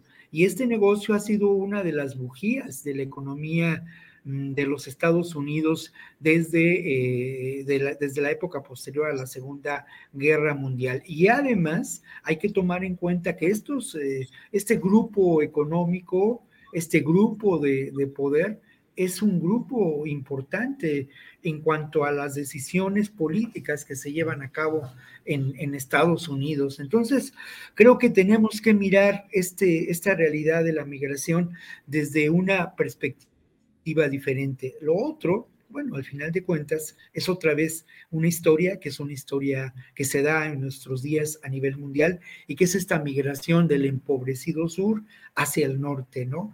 Un elemento más que tampoco mm, se considera es, eh, bueno, ya lo decía, la voz de los migrantes, ¿no? La realidad de familias eh, que vienen de Venezuela, eh, en fin, esto lamentablemente ya es una realidad conocida, pero hay que insistir en ello, ¿no? Hay un enorme dolor humano por parte de estas personas, una verdadera tragedia en las fronteras de nuestro país. Y por otro lado, también hay que mencionar que el gobierno mexicano ha actuado de una manera, desde mi punto de vista, indolente ante estos hechos, ¿no? por lo menos indolente, cuando no ha generado una mayor tensión y ha servido a los intereses de, eh, de Estados Unidos, ¿no? Otros beneficiarios de esta realidad migratoria, de esta crisis migratoria que, que vivimos desde hace, desde hace ya años, pues sin duda son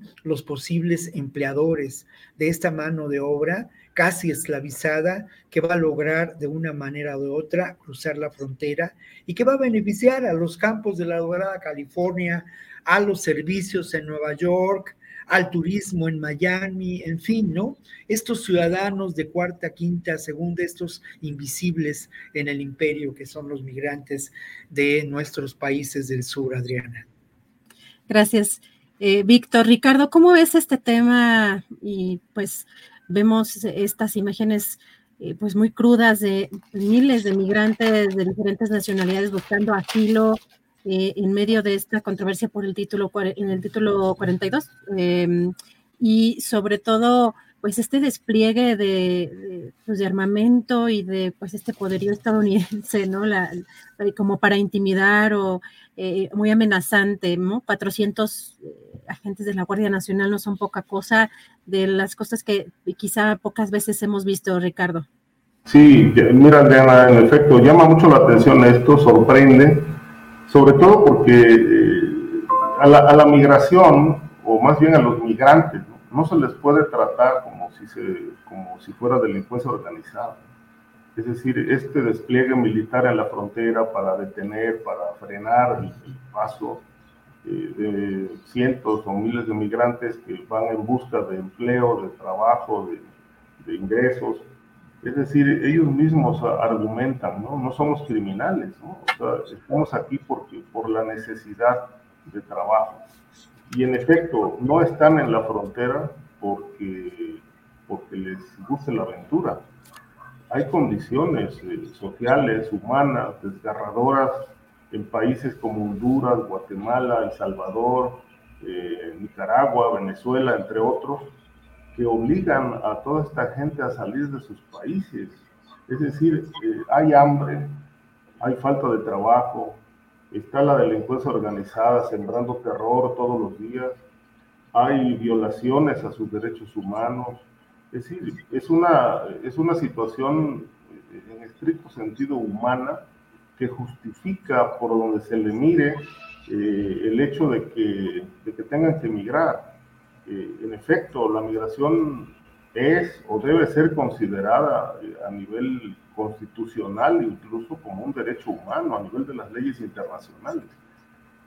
pero creo que, ¿qué está haciendo falta? Pues está haciendo falta definir, definir con más claridad una política, es decir, en las últimas reuniones que hubo entre autoridades estadounidenses y mexicanas se habló mucho y el presidente López Obrador fue muy enfático en esto, en la necesidad, más bien la urgencia de que se invierta, se invierta en la frontera sur este, para que se generen empleos y esto sea realmente una, se convierta en una cortina que, le ponga cierto freno a la migración este, hacia Estados Unidos.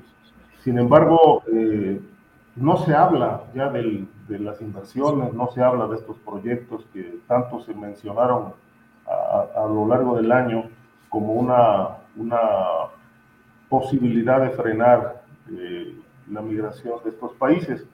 Eh, y creo que es momento también de que México haga su parte, este, insista en la necesidad de que la migración pueda tener un trato eh, diferente, con una política distinta a lo que se ha venido manejando. Es decir, no se puede estar eh, en el estira y a la floja, en el eh, reprimiendo a migrantes, impidiéndoles el, el paso por, por, la vía de la fuerza o intentando hacerlo como lo vemos ahora en esta frontera de Texas.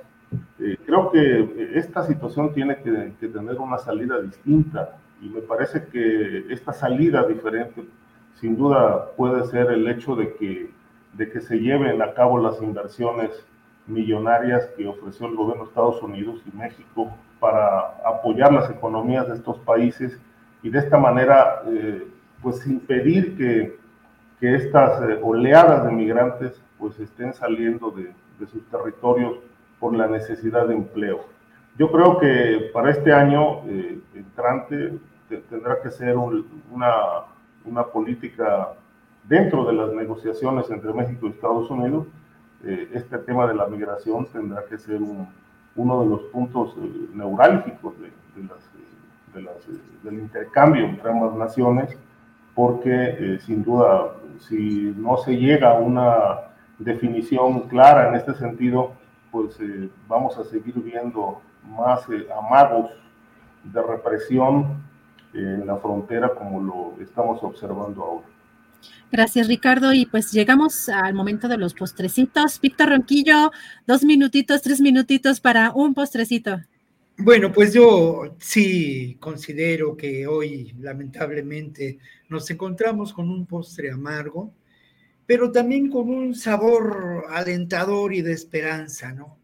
El postre es eh, la situación en Perú de la que tuviste una interesante entrevista antes de que empezáramos con esta mesa, ¿no? Mira, yo solamente quiero anotar dos elementos, ¿no?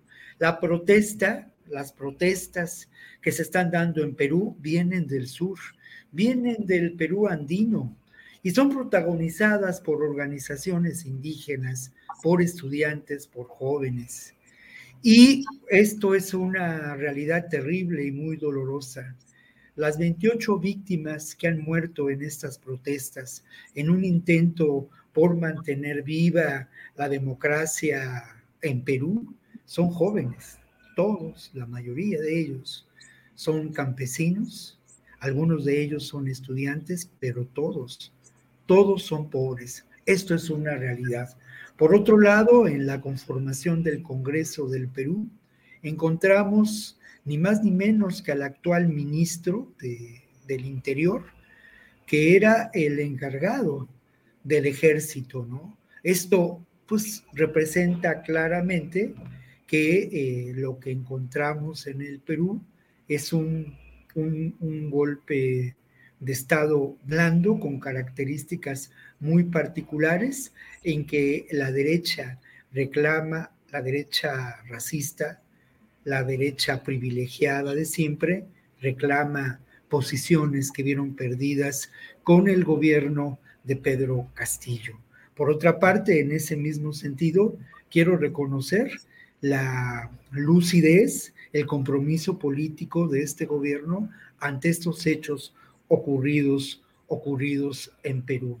Y bueno, yo solamente quiero rematar este comentario diciendo que lo que pasa en Perú nos tiene que generar una reflexión de cómo la democracia liberal no basta para nuestros pueblos, cómo estos procesos de elecciones, esta construcción de una democracia que viene del norte a nuestros países, tiene que ser transformada y tiene que ser modificada de acuerdo a nuestra realidad histórica, mirando hacia abajo y hacia la izquierda.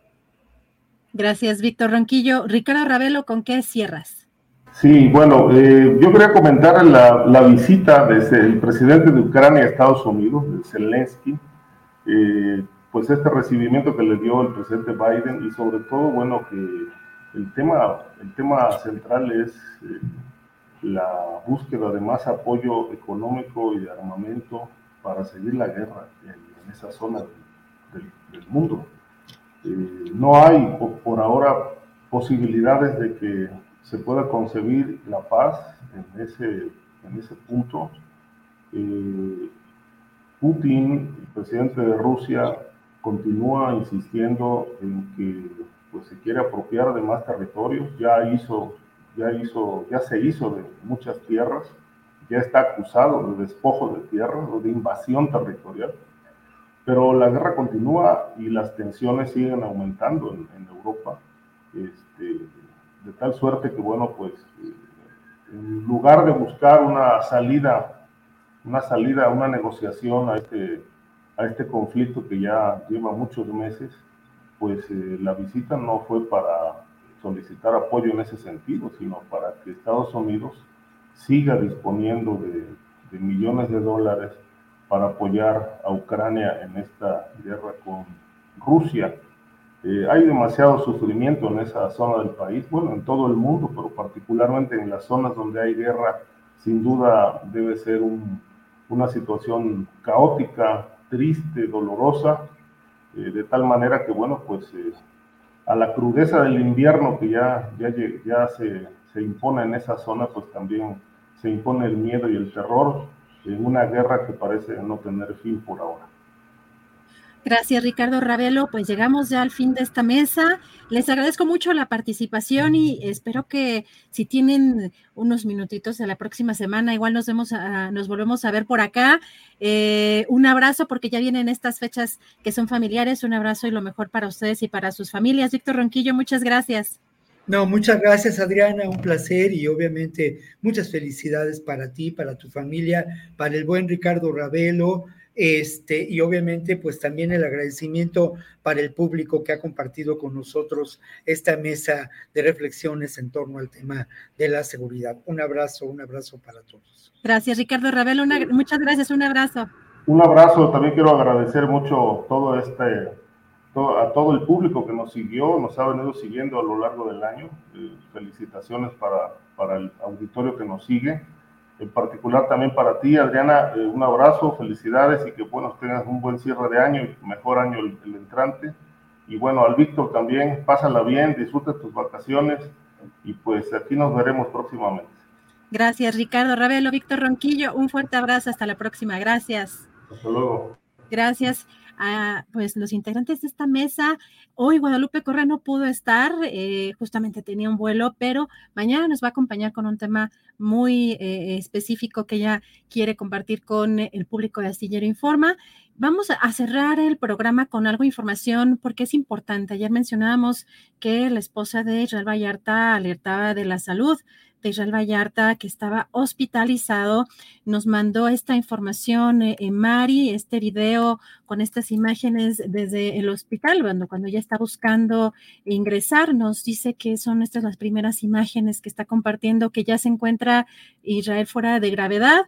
Eh, gracias o debido a la intervención eh, oportuna. También nos manda este mensaje, dice, buenos días, gracias a Dios me permitieron verlo, eh, lo vi con más ganas de luchar, eso me dijo por todo lo que logró escuchar, sí está cansado, que sí indignado, pero que no está rendido. confiamos en los tiempos de Dios, dice en este mensaje Mari, esposa de Israel Vallarta, también confían en la pronta justicia y menciona esto que es importante, un fiscal de hierro, tarde que temprano se derrumba con un eh, con tanta verdad en mano. Si buscan callarnos, quedará aún más, quedarán aún más evidenciados. Y si, como dijo el presidente, huele a chicanada, yo sumo también a encubrimiento. Esto dice Mari, la esposa de Mari Sainz, la esposa de Israel Vallarta. Y vamos a poner un comunicado que nos acaban de eh, enviar el Instituto Federal de la Defensoría Pública nos está mandando esto que usted está viendo en pantalla, donde eh, es una tarjeta informativa. El Comité contra la Tortura de la ONU otorga medidas provisionales a favor de Mario e Israel Vallarta Cisneros. Hoy el Comité contra la Tortura de la Organización de las Naciones Unidas solicitó al Estado mexicano garantizar atención médica adecuada y necesaria, asegurar el cese de cualquier acto que pueda constituir tortura o tratos crueles, inhumanos o degradantes y tomar todas las medidas necesarias para proteger la vida de Mario Vallarta Cisneros mientras se encuentre en custodia del Estado. Esta solicitud se suma a la emitida en junio de 2022 a favor de Israel Vallarta Cisneros en sentido similar y están vigentes durante todo el tiempo que tome el trámite de sus casos ante el organismo internacional, quejas 1132 y 1164, en los cuales son representados por la Secretaría Técnica de Combate a la Tortura del Instituto Federal de la Defensoría pública. Así que, bueno, aquí está mandando esta tarjeta informativa. Dice la creación de la Secretaría Técnica de Combate a la Tortura en 2019 y el impulso de estrategias de litigio internacional en favor de las personas más vulnerables del país, incluyendo las sobrevivientes de actos de tortura, forman parte de las políticas implementadas bajo la administración del maestro Netzai Sandoval Ballesteros. Y en el caso de Israel y Mario Vallarta y en miles de casos más, el Instituto Federal de la Defensoría Pública continuará buscando garantizar los derechos de las personas para acceder a la justicia, la verdad y la reparación. Esto es importante, esta tarjeta informativa y lo que nos mencionaba Mari también, precisamente por la seguridad del propio eh, Mario y también Israel Vallarta en unas circunstancias eh, políticas también en torno a su caso. Así que vamos a seguir de cerca. Afortunadamente, lo que nos dice Mari Sainz es que está pues ya eh, fuera de peligro. Y hasta aquí llegó la transmisión del día de hoy. Les agradezco mucho su compañía. Recuerden que pues si le ponen like, ayuda muchísimo a que podamos mantener este espacio. Si tienen la oportunidad de apoyarnos económicamente, pues también, por supuesto, nos ayuda muchísimo, pero un like no cuesta nada. Así que nos ayuda mucho un like. Les agradezco mucho. Buen provecho ya huele a sopita y nos vemos por aquí mañana con la mesa del más allá, así que no se la pueden perder. Muchas gracias y buenas tardes.